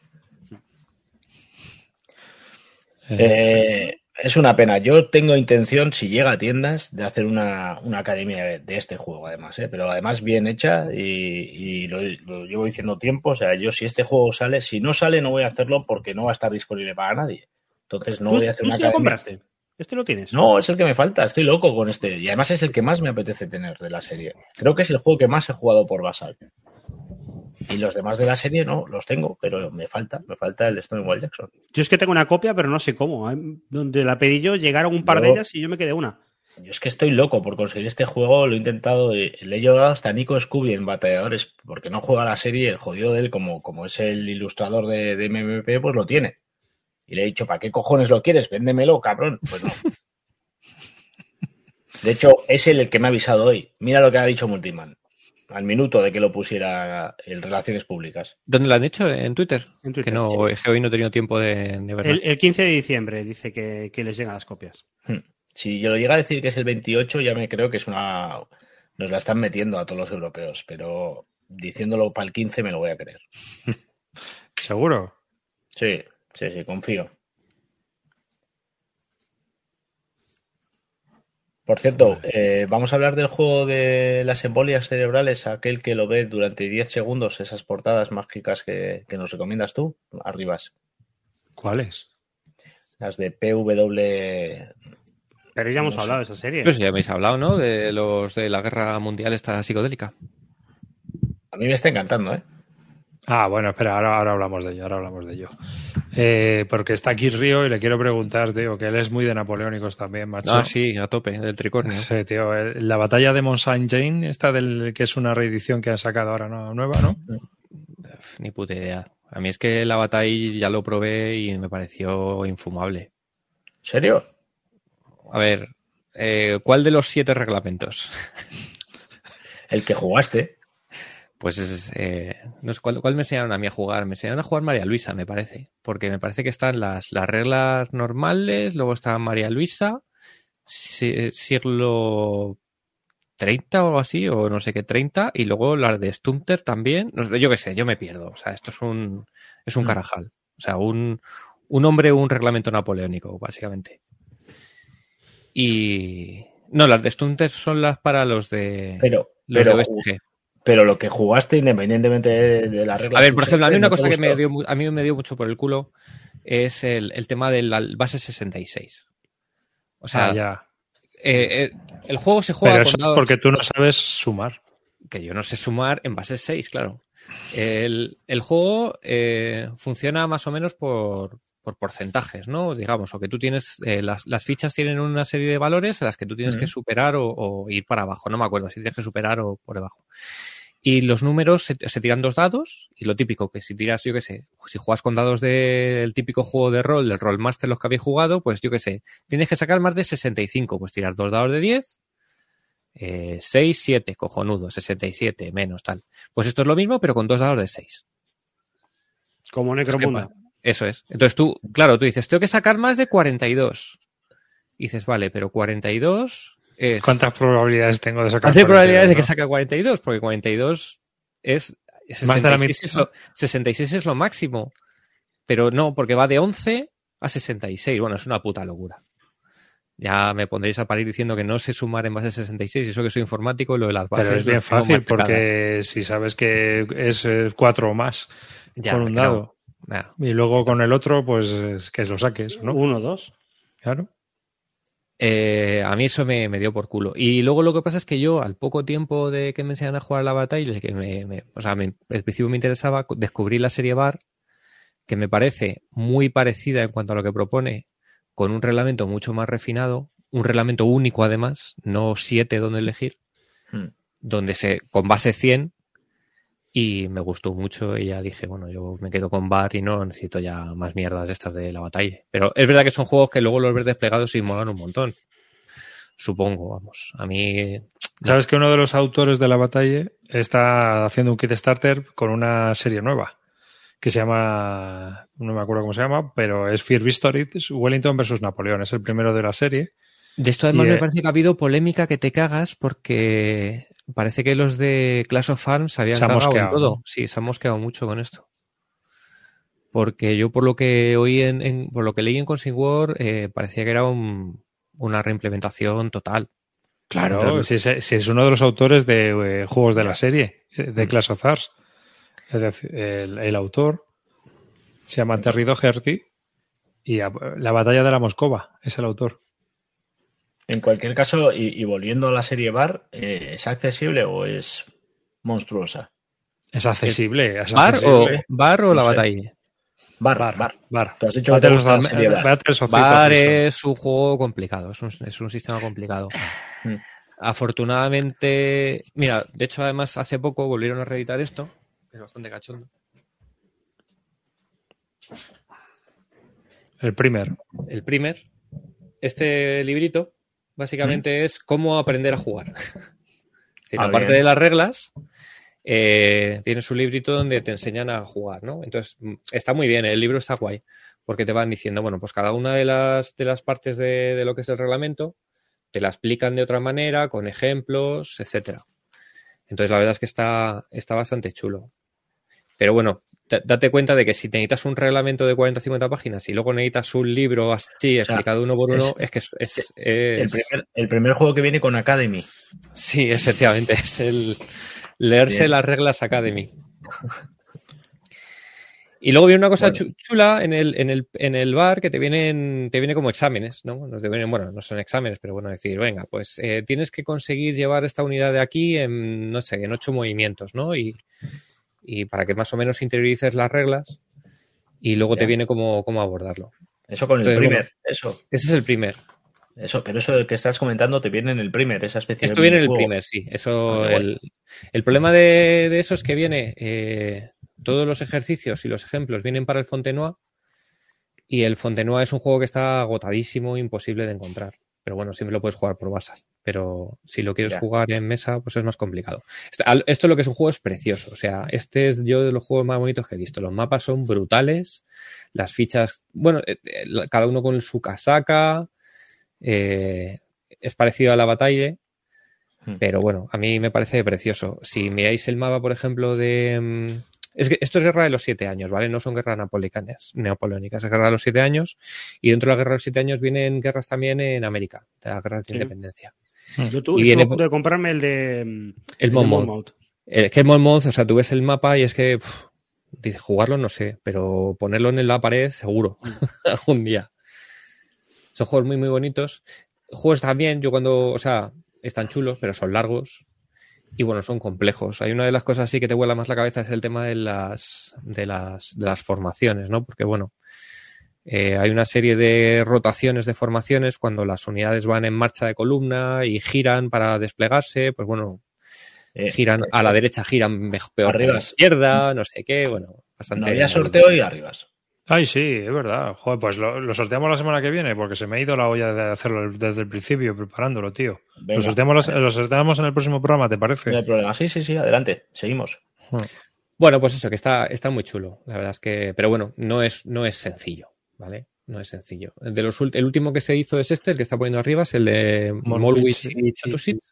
Son dos batallas chiquititas, porque dentro de lo que es la serie hay, hay batallas muy tochas, ¿vale? Hay, hay monstrencos. Sin embargo, estas de Chatusit y Molwich son, son dos mapas. El Lobo Seeds, sí. Tú tienes solo Lobo Seeds, ¿no? Sí. Y aquí sigue, ¿eh? sin abrir. No sé, qué tal ese, le sacaron como de iniciación, ¿no? O sea, le sacaron en, folio pues para, folio esto para venderlo. No, no, es que todos Clash of Fans te venden todos los juegos. Primero te sacan unas cuantas en caja, sí, pero luego, a partir de ahí se le acaban las cajas y va luego, sí, luego sí es como que te lo venden eh, de introductorio. Como el Tannenberg de, de DRB y el Kiev. Es lo que yo tengo. La verdad es que no sé decir. Así está anunciado en su página, me parece. ¿eh? Bueno, no sé cuál es el mejor. ¿Y, me, recomiendas que me coja el, el First o como se llama eso? Para si quieres, jugar. Si quieres jugar al sistema, esto está muy bien. Pídelo ya mismo. El sábado en Atlántica, me lo pido contigo. Pídelo. A ver, eh, está muy chulo, ¿eh? pero bueno, yo qué sé, te tiene que ir un poco el rollito este. A mí es un sistema que me gusta. Y me parece parecido a la batalla, pero me parece más refinado. Aquí, por ejemplo, la gente solo juega con un reglamento, no hay discusión de cuál, el no sé qué. Eso es fundamental. Pero eso, es muy fácil, porque no es napoleónico. Claro. Solucionado. Pues mm. eh, es de Federico. Claro, ya está. Y luego a mí me gusta, pues es un sistema muy loco, porque tiene un montón de eventos. Cada vez que sacas un, no sé si es un 0-0 en el dado, un 1-1, eh, o dos números iguales, me parece, entonces tienes que mirar la tabla de eventos. Entonces, yo qué sé, a general de turno le da un jamacuco. Mm. yo me acuerdo la primera partida que jugué, por ejemplo, a Federico, pues le dio el estómago chungo, se puso ahí a vomitar y estuvo ahí unos turnos ahí jodido. Eh, esas, cosas a mí me encantan. A mí eso, ese tipo de cosas de esos eventos me, me molan. A mí me encantan. Y luego lo único malo es, le pasa también a la batalla, es el tema un poco de usabilidad, en el que tú las, las fichas son muy bonitas porque tú ves las casacas, ¿vale? Tienes un, los factores de, de movimiento y de. no me acuerdo cuál es el otro. Pero luego la calidad de la tropa, digamos, eh, la ves cuando le das la vuelta. Cuando le das la vuelta a la ficha, hay una serie de números que son la calidad. Entonces, bueno, pues no sabes cómo es la calidad hasta que justo pues eh, atacas y entonces le tienes que dar la vuelta a la ficha para ver cómo va. Ya. Entonces, bueno, tu usabilidad pues es un poquito. Tienes que estar dándole mucha vuelta a las fichas y tal. Pero bueno, es un, es un sistema a mí me gusta. No lo he jugado tampoco mucho, pero lo que he jugado a mí me ha gustado y me gustaría además darle más. Está chulo, sí. Pero complicadete, Saca más morralla del gorro de, Harry Potter. ¿Yo? Sí, vas sacando juegos y nos vas soltando. Hasta ahora no has parado, pues sigue. ¿No te crees que me queda ya mucho más? Estoy aquí. Ah, bueno, ahora que tengo aquí a Río. Hostia, tío. Río, ¿has visto el correo? Te tiene que haber llegado la newsletter de Compass. Si es que, no, he, no, he, parado de currar. Pues te ha llegado la newsletter de Compass y te viene a decir que tu querido Combat ya está, la segunda edición ah, con mapas renovados. Pero va con... retraso porque lo se esperaba para noviembre hmm. y ahora me parece que ya lo pasan en enero. Bueno, eso no es nada. ¿Dos meses? Al día de hoy. Al final, las compras preventivas salen bien, chavales. Vosotros que no tenéis confianza, pensabais que me lo iba a comer como patatas, pues no, ha salido. Yo ese juego os digo que, es un poco follón, pero que sobre todo tu Río, que ya te has pillado el 2, que le des una oportunidad a este juego. ¿eh? Sí, sí, no, sí, sí, sí, yo sí lo voy a jugar. a mí además los solitarios a mí personalmente sí me gustan mucho. Está muy chulo. Y cuando me pillé el 2 era porque me gustaba, me gustaba Nuevo arte de los mapas, reglas actualizadas, mejores contes y mucho más. Mejores counters quiere decir counters normales. Con que hagan unas Utapter Rules, el resto del juego me vale. Las Utapter Rules son necesarias, ¿eh? o sea, es bastante follón. O sea, el hecho de lanzar una granada casi me, dio una embolia. Pero creo que las, reglas ya por lo menos en la segunda edición, por lo que me han dicho, ya estaban un poco mejor, ¿no? O sea, en la segunda eh, edición no, en el Combat 2. En el Combat 2, sí. En el Combat 2 la cosa ha mejorado. Pero claro, para jugar el Combat 2 tienes que tener el Combat 1. Entonces, si sigues teniendo el derrame cerebral en el 1, pues estás igual. Mira, nos preguntan en el chat. El Combat 1 lo que pasa es que salió con unas calidades malas. Hmm, malas para ser Wargame. Me refiero a que los counters eran malos, se a caían, eran cutres. Los counters son malos, pero no son peores que los de Multiman, ¿eh? Bueno, bueno. Yo recuerdo que tenían así sus problemillas. ¿eh? A ver, si son como el de Enemy Action Ardennes que se pelan solos, no son como los de Multiman. No. Yo no tengo la sensación de que se pelen solos. Sí que es verdad que en alguno necesita scooter para cortar. Pues entonces se pelan solos. Pues Joder, pero Multiman, Multiman igual, ¿eh? No. Multiman igual. No. Son mejor de, son de mejor mucha. A ver, el problema de Compass es que tiene varias calidades, tío. Y, como decía Río, depende de dónde venga el juego, macho, así viene. Eh, eh, es lo que dice Alain, ¿vale? Aquí hubo, en la primera edición, en, el primer juego hubo dos ediciones. La primera edición fue la Truño Truño, yo tengo la segunda, que ya se ah. hacía tú de esto que la vas bien. Eso es, es lo que dice eh, Alain. Yo, yo, yo tengo la primera edición, o sea, el primer juego, segunda edición. Yo me acuerdo de la primera, primera edición de ver un programa con el calvo que si tuviera pelo se lo hubiera quitado en directo. porque No, pero Calvo, Calvo se había pillado la segunda edición. No, él se pilló la, primera, primera, ¿eh? Creo que no. Dentro de la vena. ¿Sí? Sí, sí. Hostia, yo no me lo pillé muy cerca de él, ¿eh? Y, y yo juraría que cuando Calvo salió diciendo eso, yo ya lo estaba jugando, ¿eh? Pero bueno, en cualquier caso, que, que os digo que, para mí es un juego que merece mucho, merece mucho la pena. Son un gran desconocido.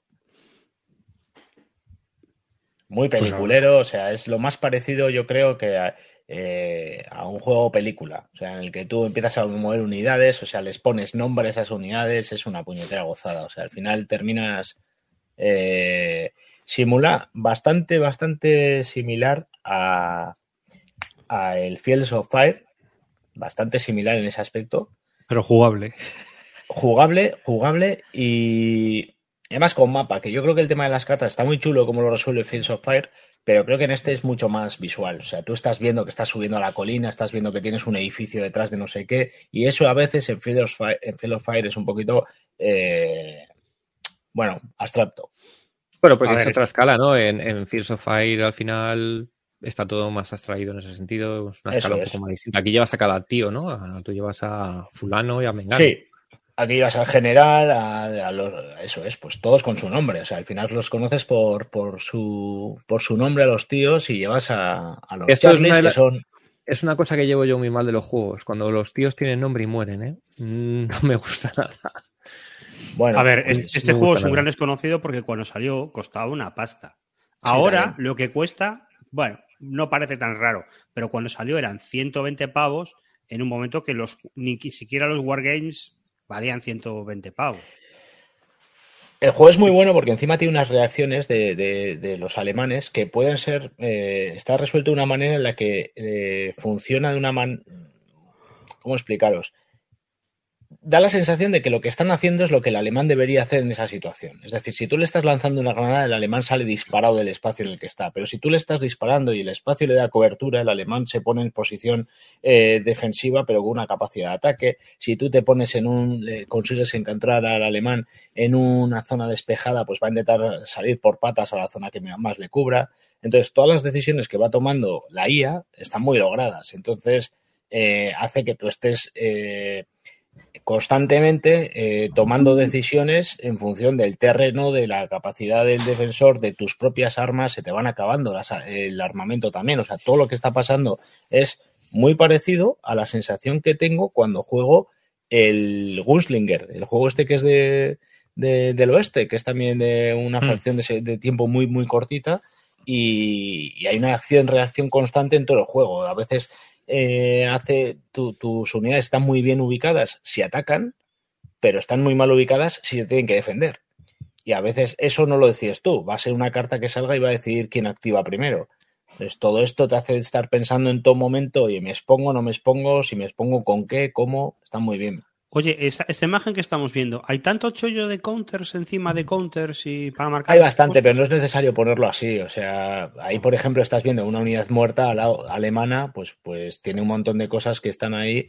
Eh, pero sí, fíjate, ahí tienes una unidad que está sin, arma, sin armamento eh, y, y tú a, a una unidad le tienes que poner su estado físico, que le afecta al psicológico y al físico. Le tienes que poner el armamento que tiene, le tienes que poner si en un momento está en el suelo está de pie. O sea, al final todo esto se hace con, con counters, pero es bastante manejable. Piensa que en el mapa no hay 200 unidades. Es bastante, bastante... Eh, además, luego ya sabes cómo están. Quiero decir que cuando un tío se te ha ido al suelo, sabes perfectamente que el tío, cuál es el que está en el suelo, cuál es el que está tal. Pero, pero sí. Sí, porque esto era, esto era escala 1-1, ¿no? Sí, sí. Escala 1-1. Tela.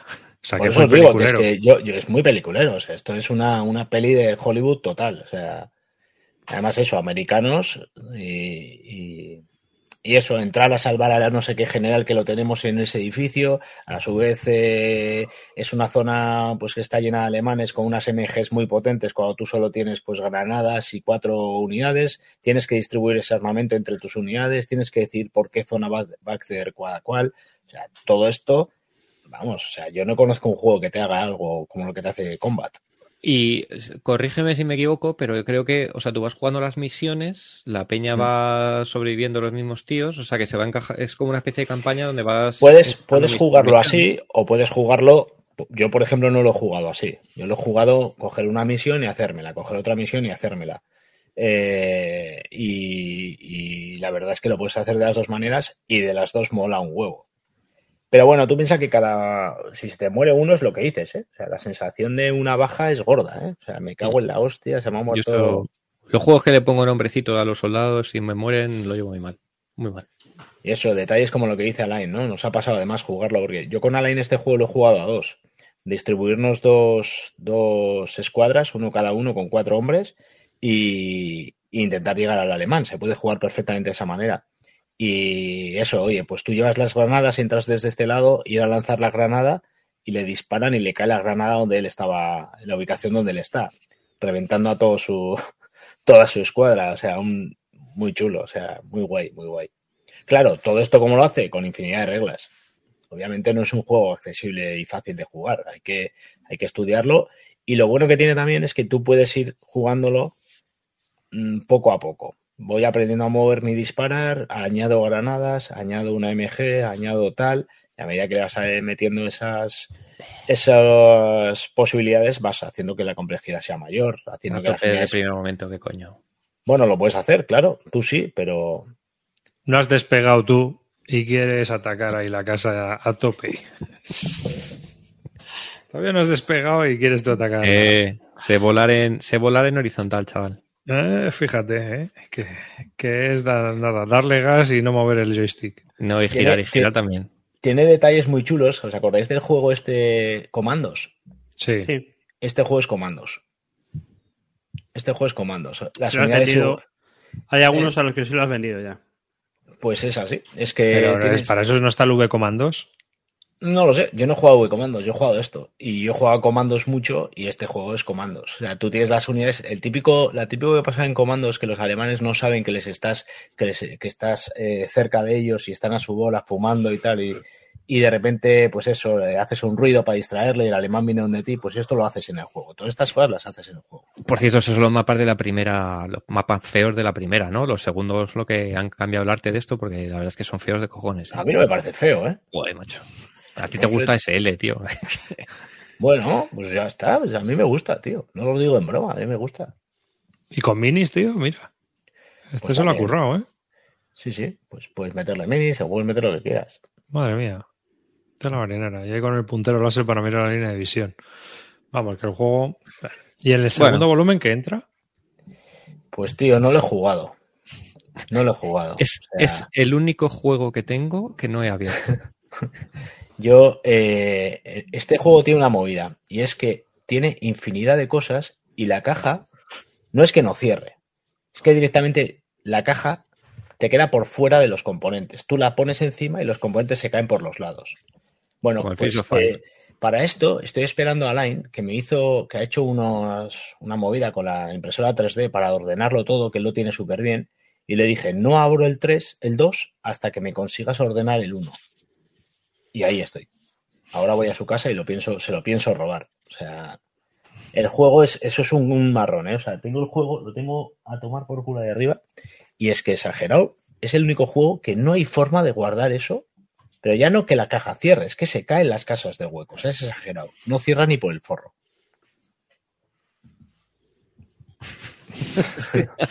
La caja de Calino no cierra y la de Río no abre.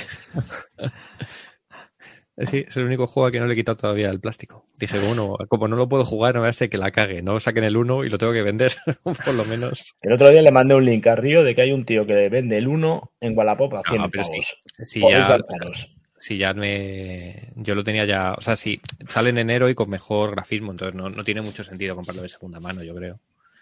Bueno, sí que ese precio. Ya ese precio más barato, pero yo los precios que he estado viendo del 1, eh, la gente se queda pidiendo 100 pavos. Y dice, bueno, si es que va a salir el 2 ahora. O sea, la segunda edición ahora. ¿A cuánto? Breve. ¿A cuánto? Pues no sé lo que no sé lo que pague. Te puedo decir lo que pague yo. Igual está más barata porque la hacen en China, ¿eh? Ni idea, ni idea. de hecho, alguien decía ahí que, se habían pasado con el precio, porque, a ver, aunque tenga componentes, no sé, no dejan de ser componentes como los del Combat Commander en el fondo. Son 800 counters, ¿eh? 800 counters, madre Dios. Ojo, ¿eh? 99. Me costó. 800, 99. 800 counters trae esto.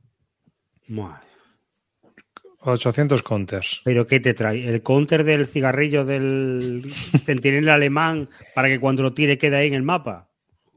Eh, 100 euros está bien. Eh, cógelo antes de que, de que se entere la peña.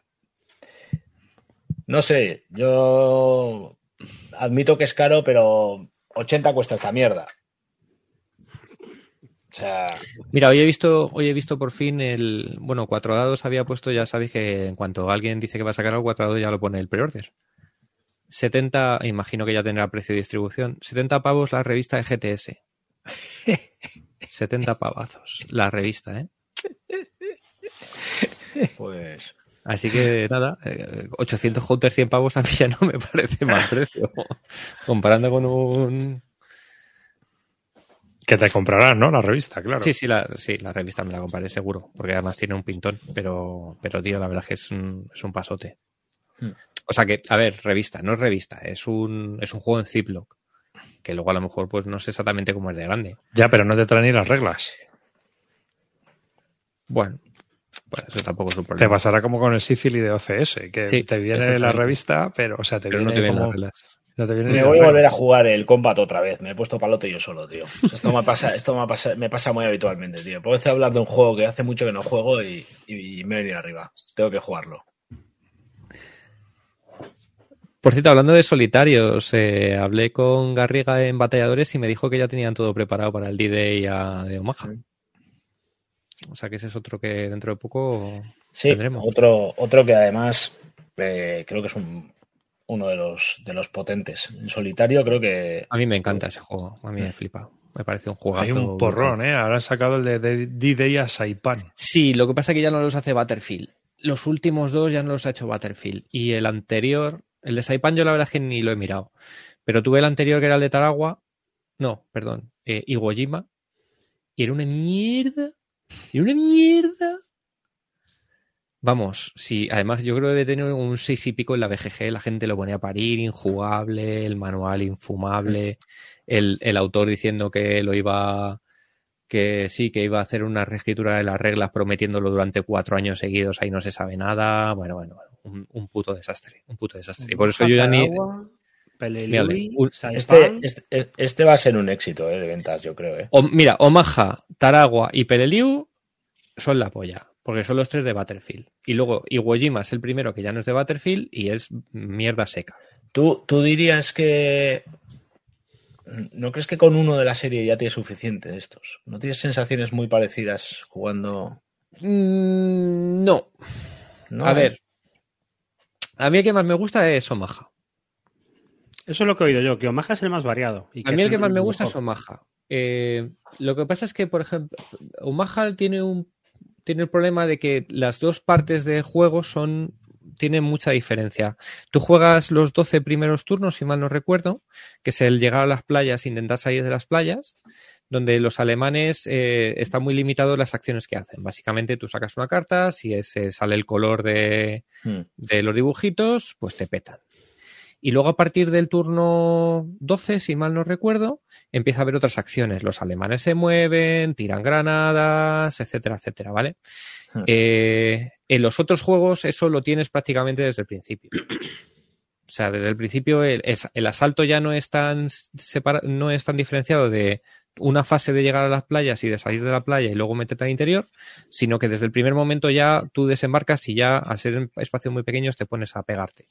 Eh, tiene el combate cuerpo a cuerpo y, yo creo que sí que son al menos uno de ellos, o sea, a lo mejor Peleliu y Taragua son más, son más, son más parecidos.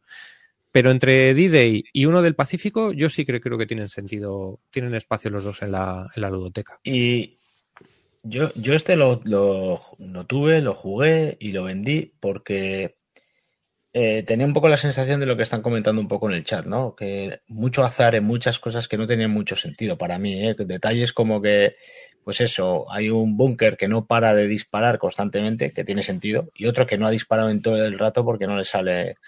Sí, pues tiene, no te voy a decir que no, tiene su azar. Eh, lo puedes ver así o puedes que ver que dispara, pero no te da. O sea, no, pero yo no me parece que sea, o sea, tiene azar en lo que es la respuesta de los alemanes, sobre todo en, el desembarco de las playas, pero una vez que ya pasas la fase de los 16 primeros turnos, eh, yo creo que 16. Ya, es que claro. Sí, es medio juego. La mitad del juego es recibir hostias en la playa y verte las putísimas. Y luego a partir del 16 es empezar a, a entrar dentro de tierra, ¿vale? Y yo creo que ahí en las primeras partidas no lo ves, pero luego cuando empiezas a jugar más veces sí que tú ya ves que tus movimientos eh, tienen, una, tienen un impacto bastante grande en, ¿eh? en el tema de lo que hacen los alemanes. Eh, y bueno, es un juego para darle varias partidas, más que nada porque, bueno, las primeras normalmente vas a morir. Es muy posible ni que no pases el corte. Este juego tiene un corte. En, el, en el, los 16 primeros turnos hay un corte. Si no has conseguido una serie de puntos, te vas a tu casa. Y además puedes tener una muerte súbita, mala para ti, en el que si te hacen más de N bajas, que no me acuerdo, hmm. directamente el juego se acaba. Y es muy posible, muy, muy, muy posible que te pase. Sobre todo en primeras, las primeras partidas. ¿Y tú no crees también que es muy importante ir jugando partidas para conocerse el mazo y ver cómo funciona y ir tomando decisiones según el orden de las cartas que van saliendo? No, el mazo yo creo que no tiene importancia conocérselo. Es prácticamente imposible. O sea, mm. no, pero habrá cartas clave. No hay cartas clave. No, no, no. En cuanto a las cartas, no. Lo que es clave es que después de jugar empiezas a comprender que hay, por ejemplo, bunkers que son más fáciles de tomar. No porque se hagan más o menos los colores, sino por la propia situación. Eh, porque unos te dan acceso a, entrar en la, en la, zona de por las playas, otros que tienes que escalar. Pues eh, yo tengo el recuerdo incluso de llegar con los, con los, con las lanzaderas estas y las media, media lanzadera, o sea, la mitad de la lanzadera se ha ido a tomar por culo porque no ha podido Es un juego en el que tienes que venir llorado de casa. Sí, sí, es durísimo. Tú llegas con tus, tu, tu, oleada de cuatro ingenieros, placa, placa, placa, los cuatro muertos. Hmm. Bueno, no. Y una, una, pregunta que os quería hacer. Yo que no soy el que no lo ha jugado, que yo estoy viendo el mapa ahora y el mapa me parece, yo que sé, un cuadro de Pollock o, eh, o un eh, tapete de estos de juego, pero lo que he oído es que la gente dice que una vez que sabes jugar, el mapa es súper claro. Mira, de hecho es una de las cosas que le pasaba al, al D-Day, bueno, el penúltimo, el de Iwo Jima, es que como la gente se quejaba de que era feo, quitaron los colores. Ah. el sistema de juego básicamente es que el, cuando dispara el alemán, el alemán saca una carta y esa carta contiene una serie de colores y una serie de símbolos. Entonces, si tú estás en un hexágono que... Con esos colores. Tu unidad, tiene, tu unidad tiene ese símbolo y estás en un color del alemán, te da, básicamente. Entonces es muy fácil ver cuando sacas la carta del alemán dónde está pegando. En el de Iwo Jima quitaron eso y eso lo sacaron a un libreto extra. Con lo cual era una mierda, porque tenías que estar jugando con el libreto, decir, a ver, eh, tira el alemán, miro en el libreto, ah, de aquí a aquí, ahora lo miro en el mapa, no, pero era este, no era, te vuelvo a mirar. De hecho, la peña se lo escribía y se dibujaba los colorcitos en el juego para poder jugarlo. Entonces sí, es eh, bueno, pues no es los juegos de solitarios de Battlefield le pasa lo mismo al D-Day, a, eh, perdón, a los a los de Ardenas y Kharkov, a los Enemy Action, que con las flechitas y tal, pues el mapa no queda bonito, pero a mí me parece que es fundamental para que funcione el juego, para que funcione el sistema en solitario te llama la atención al principio y luego no te das ni cuenta, ¿eh? O sea, estás jugando al juego, estás invirtiendo. Yo ahora flipo, o sea, yo ahora estoy viendo esto y estoy diciendo, pero ¿qué estoy viendo aquí? ¿Qué es esta locura? Parece que lo ha cogido tu hija y ha empezado a poner. Que ha empezado a dibujar de estas, pero, de estas de... pero eso, siempre he oído que la gente que lo juega dice, no, no, mm. es súper claro, es perfecto. Y yo, como conozco el enemiación a redes, pues me lo veo. Eso sí, el, el D-Day, yo el Omaha yo lo he ganado, después de jugar mucho. El Taragua y el Peleliu es que ni cerca, ¿eh? Ya. Y me parece, el Taragua todavía es, es ganable, pero el Peleliu, hay foros, o sea, tú metes en la BGG y de repente hay una entrada. Creo que he podido ganar. Por favor, auditarme a ver si lo he hecho bien, porque nadie se lo cree. Y todos, no, no, no es posible, algo has tenido que cagarla, eso no puede ser posible. O sea, yo creo que es imposible de ganar, imposible el juego. Y lo bueno que tiene es que, aunque sea imposible, te lo pasas bien. Yo por lo menos me lo paso bien jugando. Hombre, es que la, movida de que sea en solitario tiene que ser difícil, porque si te lo pasas. Exactamente. Es el típico juego que una vez que te lo has pasado ya mm, te va a dar un poco más de pereza jugarlo. Claro, por eso te digo, es que los juegos estos tienen que ser difíciles. Lo que te atrae, claro, lo que te atrae es el reto, decir, hostia, me he quedado ahí, me cago la leche, no he pasado el corte, a ver si la próxima vez ya consigo pasar el corte de los 16 turnos y puedo pasar a jugar la siguiente fase, etcétera. la historia está en que el juego es un, un, rival eh, comprometido y yo generalmente busco rivales de mi misma tara, entonces al final eh, me divierto con, con menos. Además es un juego que aunque es solitario se puede jugar bien a dos, porque en el, en el Omaha tienes dos playas y tienes dos divisiones de americanos y cada uno se puede coger una y puedes jugar bien en a dos. Se nos acaba de mosquear Alberto que ha renovado y se acaba de enterar que, no ha habido sorteo. Carte se fue sin decir nada, fíjate. Habrá la semana que viene, Alberto. El próximo programa hacemos un sorteo. Se nos, se nos ha pasado. Hmm. Bueno, chavales, esperaos a la edición de Devil porque esto es un juegazo. Por lo menos para mí. A mí yo tengo ganas de jugarlo, ¿eh? Sí, yo también este lo voy, a, retomar. yo no lo he jugado, ¿eh? A mí me, gustaría probarlo. Y luego, ya digo, yo creo que sí que tiene sentido este y uno del Pacífico, porque son sensaciones distintas. Aunque el sistema es igual, prácticamente tiene alguna cosilla distinta, pero las sensaciones son distintas porque ya te digo, los del Pacífico, por ejemplo, las todo ese tipo de acciones avanzadas empieza antes también es más complicado. En el, en el D-Day, bueno, pues te deja que te afiances un poco con, el, con lo básico antes de que ya los alemanes empiecen a hacer movidas más chungas. Pues nada, ahora ha sacado el de D-Day a Saipan.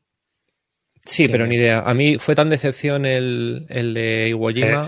Eh, el otro es el que este, el otro el autor es el de la serie Ghost, ¿eh? Sí, sí, sí, el Joe Joust, pero ya te digo. Es el que, hace los mapas en, en Decision yo estuve de ese juego me lo pillé. Estuve, creo que fueron casi tres años eh, entrando cada cierto poco en Consing Wall y la BGG, porque el tío había prometido una, una redacción de reglas nuevas inminente. Y todavía creo que no las ha hecho. Y al final acabé vendiendo el juego, porque dije, me harto de esperar. O sea, el juego es injugable, con, las reglas tal y como están, es injugable. Y me dio pena porque el juego lo que proponía em, iba un pasito más allá en, en cuanto a tamaño, en cuanto a complejidad, en cuanto a estrategia, yo creo. Pero nada, era injugable, totalmente. ¿Taragua entonces está bien? Sí, Taragua está. A mí, personalmente, eh, el que más me gusta es Omaha y el segundo es Taragua. Taragua tiene una cosa muy chula que es que cuando desembarcas, desembarcas en las LVT, las lanchas de desembarco, eh, que en vez de dejarte la playa, algunas se meten hasta dentro de tierra. Y hacer directamente con ellas, haces ahí asaltos a los japos. Está muy chulo. Pues nada, oye, Calino, volvemos contigo. ¿Qué tal el Tannenberg? Uf, me ha, gustado un montón. Eh, lo he jugado dos veces en solitario y una vez en, eh, con un, contra un rival eh, y me ha gustado un montón. cuatro reglas, muy sencillo, muy directo.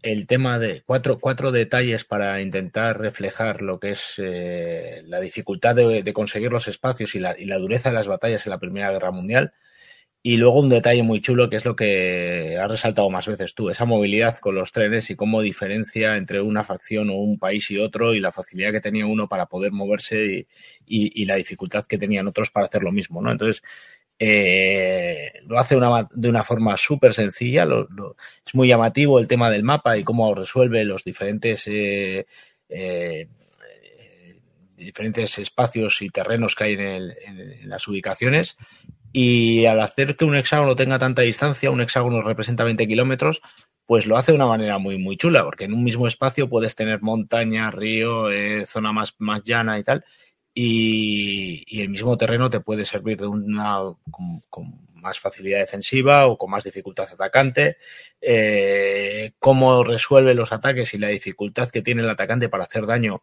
y la facilidad que tiene el defensor para hacer eh, los contraataques está súper bien logrado, es bestial. Me parece, una forma de resolverlo súper fácil, pero súper interesante. ¿Sabes cómo lo calculó el tío? No, no tengo ni idea. Por la cantidad de munición que gastaban. Ah, sí, lo comentaste, cierto. Lo dijiste. Sí, lo comenté en, territorio Grosnar. El tío lo calculó por la cantidad de munición que gastaban. Entonces él calculó que se gastaba el triple de munición de la fuerza de combate. O sea, el que mm. estaba defendiendo, pues pegaba más pepinazos de artillería.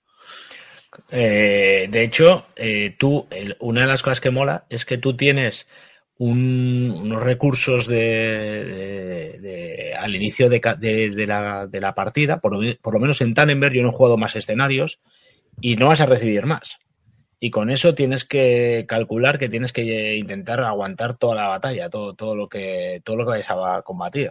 Y tú, cada vez que combates, decides si quieres gastar munición o si quieres ir con lo justo, por así decirlo. Cuanto más inversión hagas, más, más posibilidad de atacar. Pero claro, eh, vas a hacer más daño, pero te vas a quedar sin. sin Deja de sobar lo que tengas en la mano, anda. Joder, el puto boli.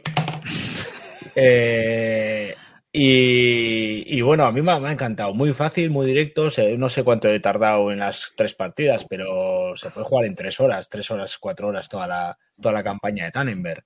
Eh, en este eh, tiene unas reglas. En la movilidad me parece que es muy, muy, muy, muy chula, pero en Tannenberg la verdad es que está todo bastante cerca y no necesitas tirar mucho de trenes. Creo que en un escenario más grande en el que haya más, en las unidades estén más, más distanciadas. pero aquí, aquí los trenes son, vamos. Sí, el hecho de que puedas el si no hay trenes, pierde. Sí, sí, sí, sí. Sí, es que tiene una movilidad terrible que te lleva hasta el frente y te permite luchar en el mismo turno en el que has llegado con el tren. O sea, es una burrada. Sin embargo, el ruso... Ya es, el que acabas de poner ya es buena mierda, ¿eh? Porque, a ver, es que este juego, estaban comentando en el chat, dice, no, es que dudo de la rejugabilidad. A ver, es que el juego está montado como un kit. Hmm. Entonces tú tienes el escenario de Tannenberg y el escenario de Tannenberg es pequeñito, pero júntalo con el de Galicia.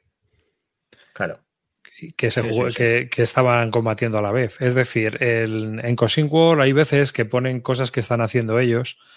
Y entonces, bueno, pues ahora estaban jugando con un escenario del este de Europa y a la vez con uno eh, de los otomanos.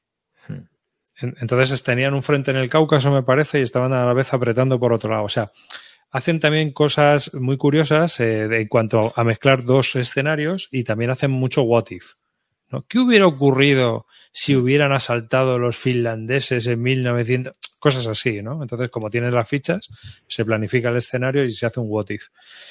Y claro, tú puedes hacerlo lo más bestia que tú quieras. Si juegas Tannenberg, estoy seguro que la rejugabilidad es limitada. Pero si juegas todo el East Front este que te viene con dos millones de mapas, dos millones de ejércitos, tienes rumanos, tienes eh, rusos, italianos, holandeses, eh, vamos, aquí hay de todo. Hablo por hablar, ¿eh? Rumanos sé que hay porque me, los he visto, pero, pero tienes infinidad de, unidades para poder meter y yo creo que ahí sí que le metes muchísima rejugabilidad. Eh, no sé cuántos escenarios trae, pero es una auténtica burrada. Son seis juegos en una sola caja. ¿Ese tío lleva una camiseta de Estrella Galicia? Sí. Marcos Souza. ¿Ves? Este tiene desplegado, que la gente que no lo está viendo, pero bueno, tiene desplegado en el suelo todo el Easter Front y el, eh, el de los otomanos, el Osmanli. Y, por ejemplo, la gran campaña que añade arriba. La gran campaña es una fumada. Sí, ¿no? Que no es nada recomendable porque eso es infumable. O sea, eso no, no es jugable. Porque, claro, date, tú date cuenta que sería la Primera Guerra Mundial en turnos de cuatro días. Entonces, entonces, lo que es es una fumada, te mete pues tropas que no participan habitualmente, te mete los trozos de mapa que juntarían los, los cuatro juegos y te meten las reglas de producción y de y unas cuantas reglas también para, para cuando caerían los países y demás. La ruptura, vamos. La, la eh, ruptura de moral. El frente de Francia en turnos de cuatro días tiene que ser, vamos.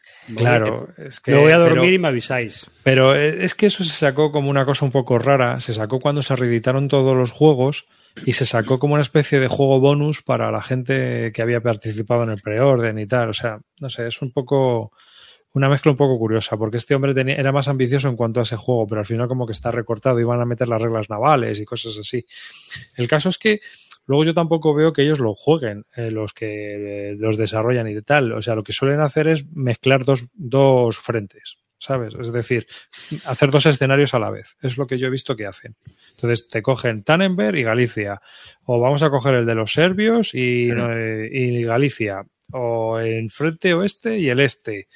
O sea, te, siempre juegan así. ¿Sabes si con las reglas estas de, claro, como ahí, o sea, en el, todo el juego, todo lo que estáis viendo representado en el mapa, no hay un solo camino, son solo vías de tren.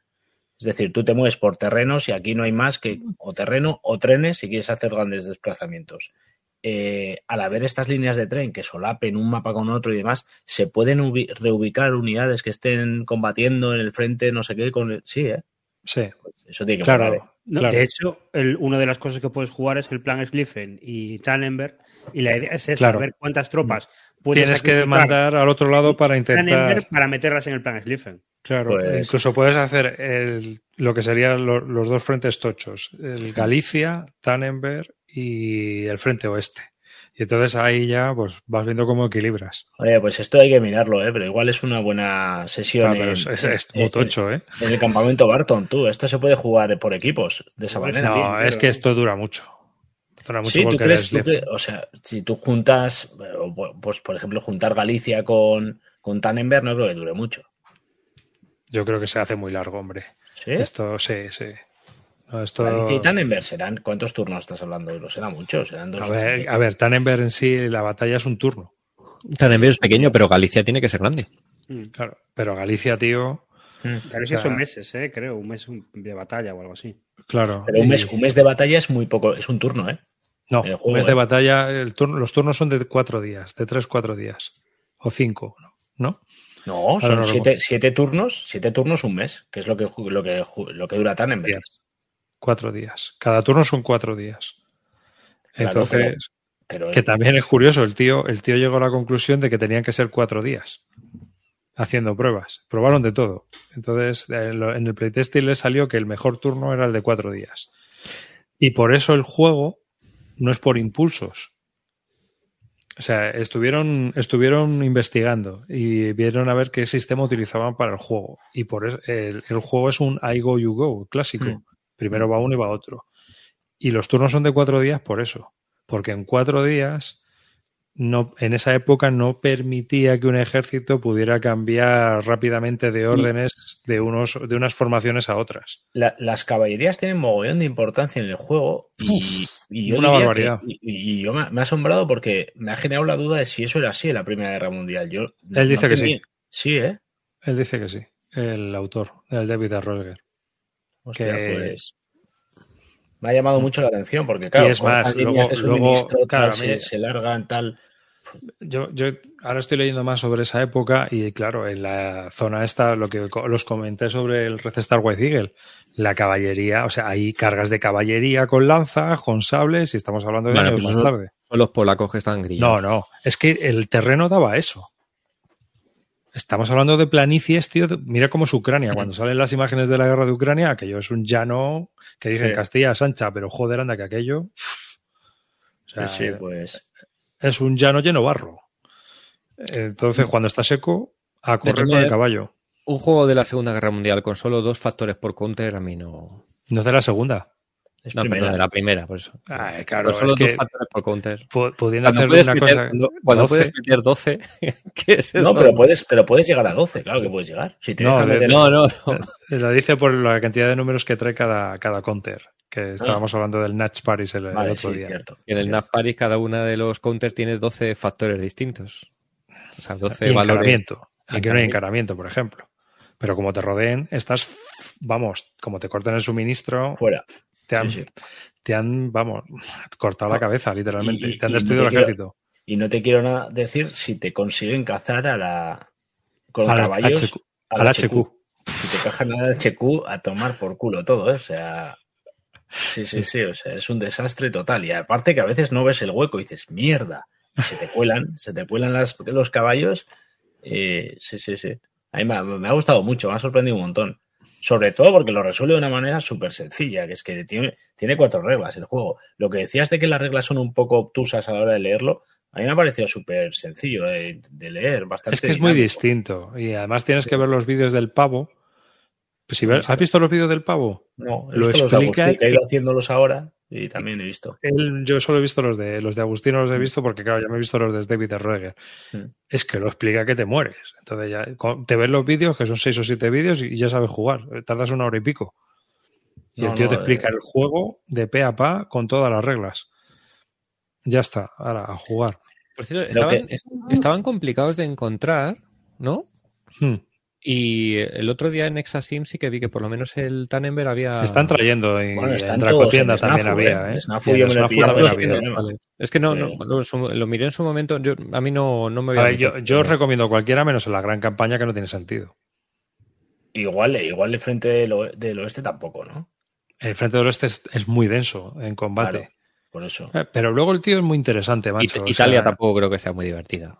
No, No, seguro que pero no. el tío es muy. Él, pero él quería hacer toda la guerra y la ha hecho. Y lo bueno es que, por ejemplo, no es como otros juegos como el 1914, todo el King Days y estos, que solo es la primera ofensiva. No, no. El tío en una caja te ha metido toda la puta guerra de un frente. Del 14 al 18, del 14 al 17. Jo, macho, del 16 al 18 en el caso italiano.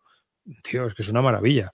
O sea, tienes toda la guerra en cuatro que- cajas. Eh, habiendo cogido el, el list, el list eh, y pudiendo empezar por Tannenberg, que he visto que es súper sencillo y, súper- y te, te incluye ya todas las reglas, ¿eh? que no estás jugando a un, a un apaño. Y yo recomiendo empezar ahí, ¿eh? O sea, viendo cómo he empezado yo, me parece El que... mejor es Alistair, Sí, sí. yo creo. Además es donde la guerra era más móvil y donde había más... Es que luego del otomano tiene que ser una cosa rara. Lo italiano también. Hmm. El, oeste. El, El oeste, el pues es un oeste muro. Es un muro. Es un muro. Luego el tío es muy interesante porque, por ejemplo, en el oeste, claro, tú tienes en el oeste que es un muro. Y él dice, si nosotros hacemos una campaña en un escenario, ¿qué incentivo tiene Claro. el francés y el alemán en pegarse? ¿No? Es decir, eh, ¿por qué me voy a pegar? Me voy a esperar hasta que tenga los Sturmtrooper y ya está. Cuando el alemán tenga Sturmtrooper se lanza otra vez la ofensiva. ¿no? O sea, no hay Verdún, no hay, no hay nada de eso. Y el tío lo que desarrolla una teoría sobre la moral eh, de, de la nación. Entonces, digamos que aunque a ti te costara sangre, lo que estabas era manteniendo la moral alta de la nación, de la, de la población. Y por lo tanto te ves obligado a atacar o empiezas a perder puntos Claro. de, de nación. Está guay. Entonces tienes que lanzar ofensivas. Hace muchos años yo jugué al Fatal Alliances, que es la versión del WIF de Primera Guerra Mundial, y había ese concepto de moral, y era muy importante, porque tú podías ganar porque el tipo le bajara mucho la moral. Entonces había un momento en el que tú podías coger y decir, me hacen falta 12 bajas, con 12 bajas gano, pues voy a hacer las 12 bajas. Entonces voy a atacar, y como yo tengo más moral y el otro tiene menos, si le hago 12 bajas, lo, lo consigo. Está, en, está este, en este tiene una cosa curiosa que además yo he jugado de las tres, las tres veces de tres maneras diferentes, es que eh, hasta cierto momento, eh, en Tannenberg hablo, ¿eh? El jugador ruso tiene que intentar llegar lo más cerca posible de una, de una ciudad y en función de cómo termines antes del cuarto turno, va a ser la forma en la que consiga más refuerzos o menos refuerzos el jugador alemán. Pero en función de cuántos refuerzos consiga, va a bajar la moral alemana. Entonces tú puedes decidir como alemán retrasar tus unidades para que te entre mucha más fuerza, aunque a costa de que baje la moral con la que vas a puedes perder la partida, Hmm. o decidir eh, proteger la frontera a costa de que la moral no baje nada, pero que de que apenas te entren unidades. Y la forma en la que se juega de en función de esa decisión cambia bastante también la partida. O sea, tener muchas más unidades y decir, ahora voy a intentar atacarte yo, o decir, no voy a atacar y tengo que defenderme como pueda. Pero es que eso fue así, porque ellos, el, el plan Sliffing originalmente Hmm. era meter todo, todo, todo a invadir Francia y dejar lo otro en Bragas. Y a última hora se cagaron porque dij- dijeron, esto estaba bien en teoría, pero en la práctica los rusos nos van a comer. Y, y mandaron, desviaron tropas. Y joder, en allí llegaron en el Marne, llegaron, llegaron a las puertas de París. Entonces, a lo mejor, si hubieran tenido unas cuantas tropas más, hubieran acabado la guerra. Ahí se la jugaron. Muy Sí. chulo, muy chulo. La única de movida es eso, lo de que 9 de cada 10 neurólogos se aseguran que si 10 ves durante 10 segundos la portada te da tres embolias cerebrales. O sea, espectacular. Eh, los colores elegidos, la, la, eh, eh, todo, todo lo que el, el diseño en sí está hecho para hacerte un, un agujero en el cerebro. A ver, el mapa se lo hizo un colega. El mapa no, ¿eh? La portada. Sí, el mapa se lo hizo, se lo hizo un, un vecino. Y entonces cuando eh, el Como las primer a juego- Volco. y y cuando acabó y tal, por lo que sea, el vecino ya no le hizo más y le dijo, mira, pero yo lo hago así. Y entonces el tío se compró un Macintosh en 1998, aprendió a usar los programas y se curró él todas las fichas, todos los mapas y todo el juego. ¿Qué te parece? El Steve Jobs de los juegos de mesa, tío, en su garaje. Hay que hablar con Buca para que se los redite todos y ya está. Mm. Ojo, eh. eh, Le ponga más bromas, pero este juego, este juego, le pones una, una calidad de buca y está en boca de todos. Esta serie es, va a parecer una, una locura. Una pena que el juego tenga una, una- es muy limitado en su distribución y demás y, y creo que tiene bastante, bastante tara en eso porque pues no llama mucho la atención, siendo sincero. Yo no sé cómo llegó a esto arribas, pero yo no hubiera visto esto si no es Yo los es conocía, que- a mí me sonaba. Yo los conocía y tal, pero tío, como eran tan feos, pues Sí, tío, es que pues realmente, ¿sabes? Digo, joder, macho, ¿qué hago al final? ¿Qué tal? Y, y me lancé.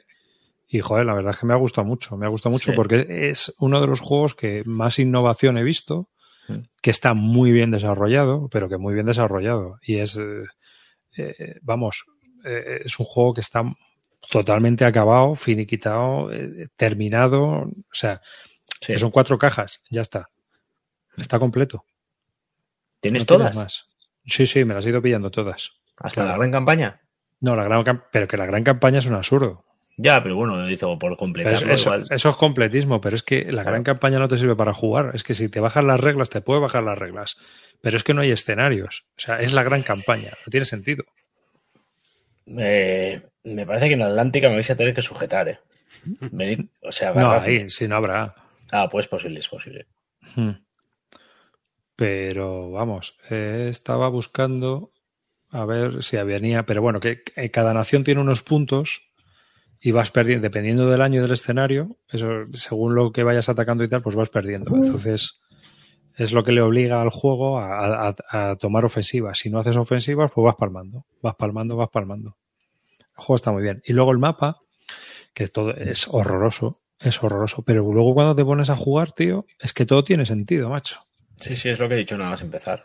Y el terreno, tío, es súper curioso y encima enseguida te das cuenta de cómo te puedes colocar mejor para defenderte, Mm. de por dónde tiene que entrar el otro para intentar atacarte y entonces tú colocarte para hacerle un pasillo. A mí me Es parece que, que, vamos. es que una unidad que defiende triplica su fuerza. Si a eso le unes un río o, una, o un menos uno, bosque, un menos uno en la tabla que digo yo. Un menos uno en la tabla, tío. Y si le añades un bosque, ya es un menos dos. Un menos, un menos dos por bosque y un menos uno por río. Ya estás con un menos tres. Igual vas con un montón de unidades y palma, la- palma hasta, hasta. Y encima tú, según te colocas, decides qué terreno utilizas para defenderte junto con el frontal y los dos adyacentes. Entonces, siempre te puedes intentar ir buscando huecos de defensa y vas viendo que el- lo curioso de todo esto es que mucha gente dice que cuando tú juegas Tannenberg y luego ves los movimientos que hubo históricos, dices, coño, tío, si es que te tienes que colocar donde se colocaron ellos. Eh, Calino, y tú ahora que lo has jugado, ¿cómo ves lo que decía arriba, de jugar el escenario de Tan en Vera 3 con dos rusos que no se hablen? Ah, pues mira, no, lo, no, no recuerdo que lo hubiera dicho Arribas, pero tiene que ser una gozada, ¿eh? Dos rusos que no puedan comunicarse entre ellos. Claro, porque, hombre, al final no sé si influiría mucho, porque es verdad que, eh, bueno, por lo menos en las partidas que yo he jugado, no es necesario, o sea, cada uno tiene que llegar a un punto, o tiene que apretar desde su zona, y no creo que sea necesaria la comunicación, porque es que tú tienes que buscar en tu zona, por así decirlo, un cuerpo sale en la parte alta del mapa, otro cuerpo sale por el sur, y ambos tienen que intentar empujar desde esos espacios.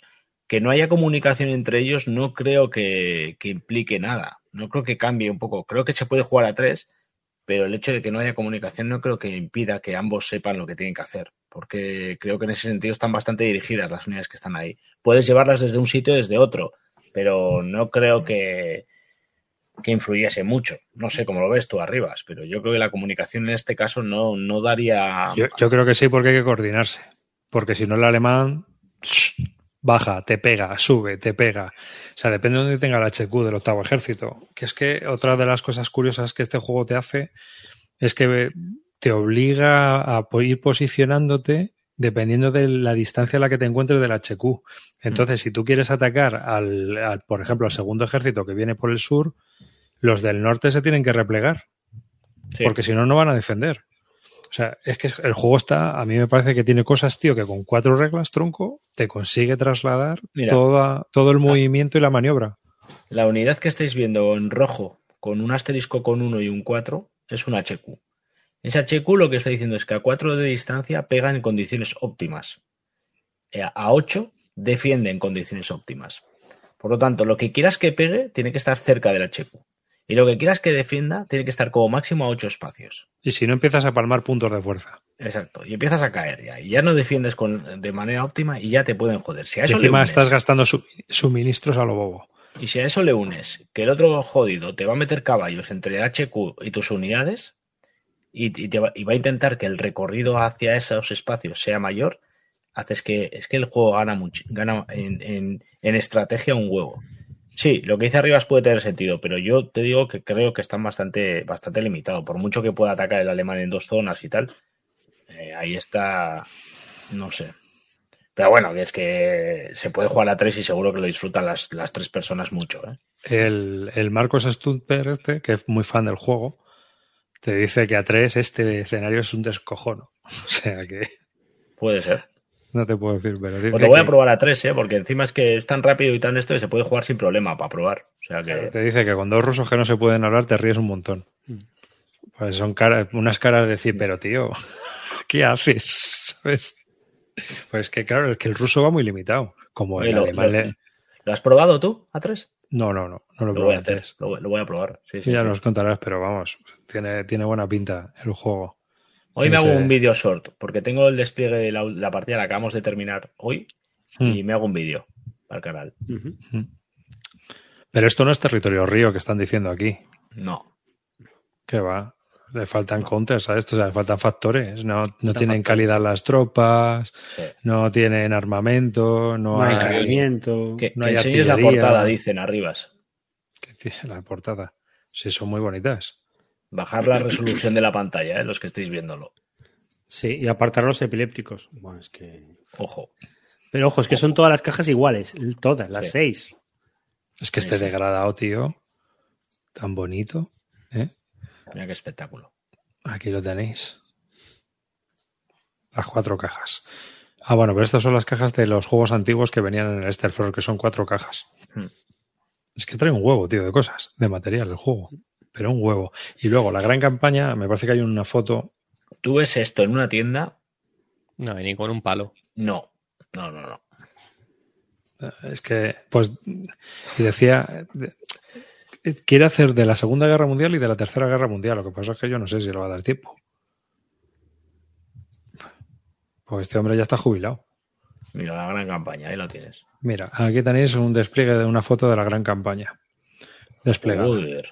Hay, que, hay que tumbarse para llegar a las fichas. Pues Por eso te digo que no hay que esto no esto es infumable. Pero no juegas con lo otomano, ¿eh? Ahí no está Oriente Medio.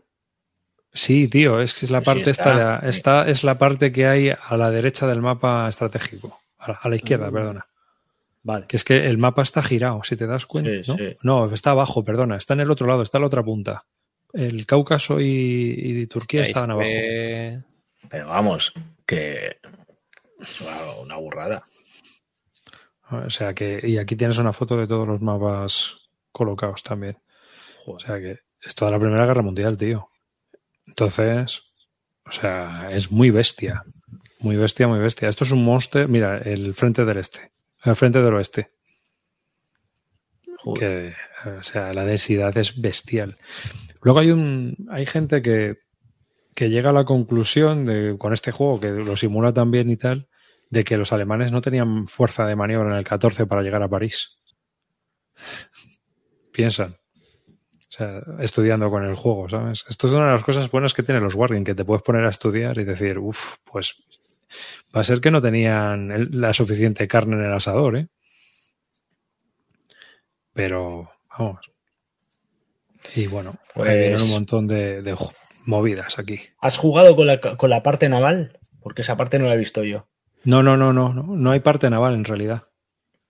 Sí, no hay parte naval. Eso es para la, en teoría era para la gran campaña, pero no, Ah, vale. no, Vale. es para transportes y movidas, no. Vale. Olvídate, la parte naval en teoría iba a sacar unas reglas, pero al final lo han simplificado y no, no han seguido avanzando. Tal.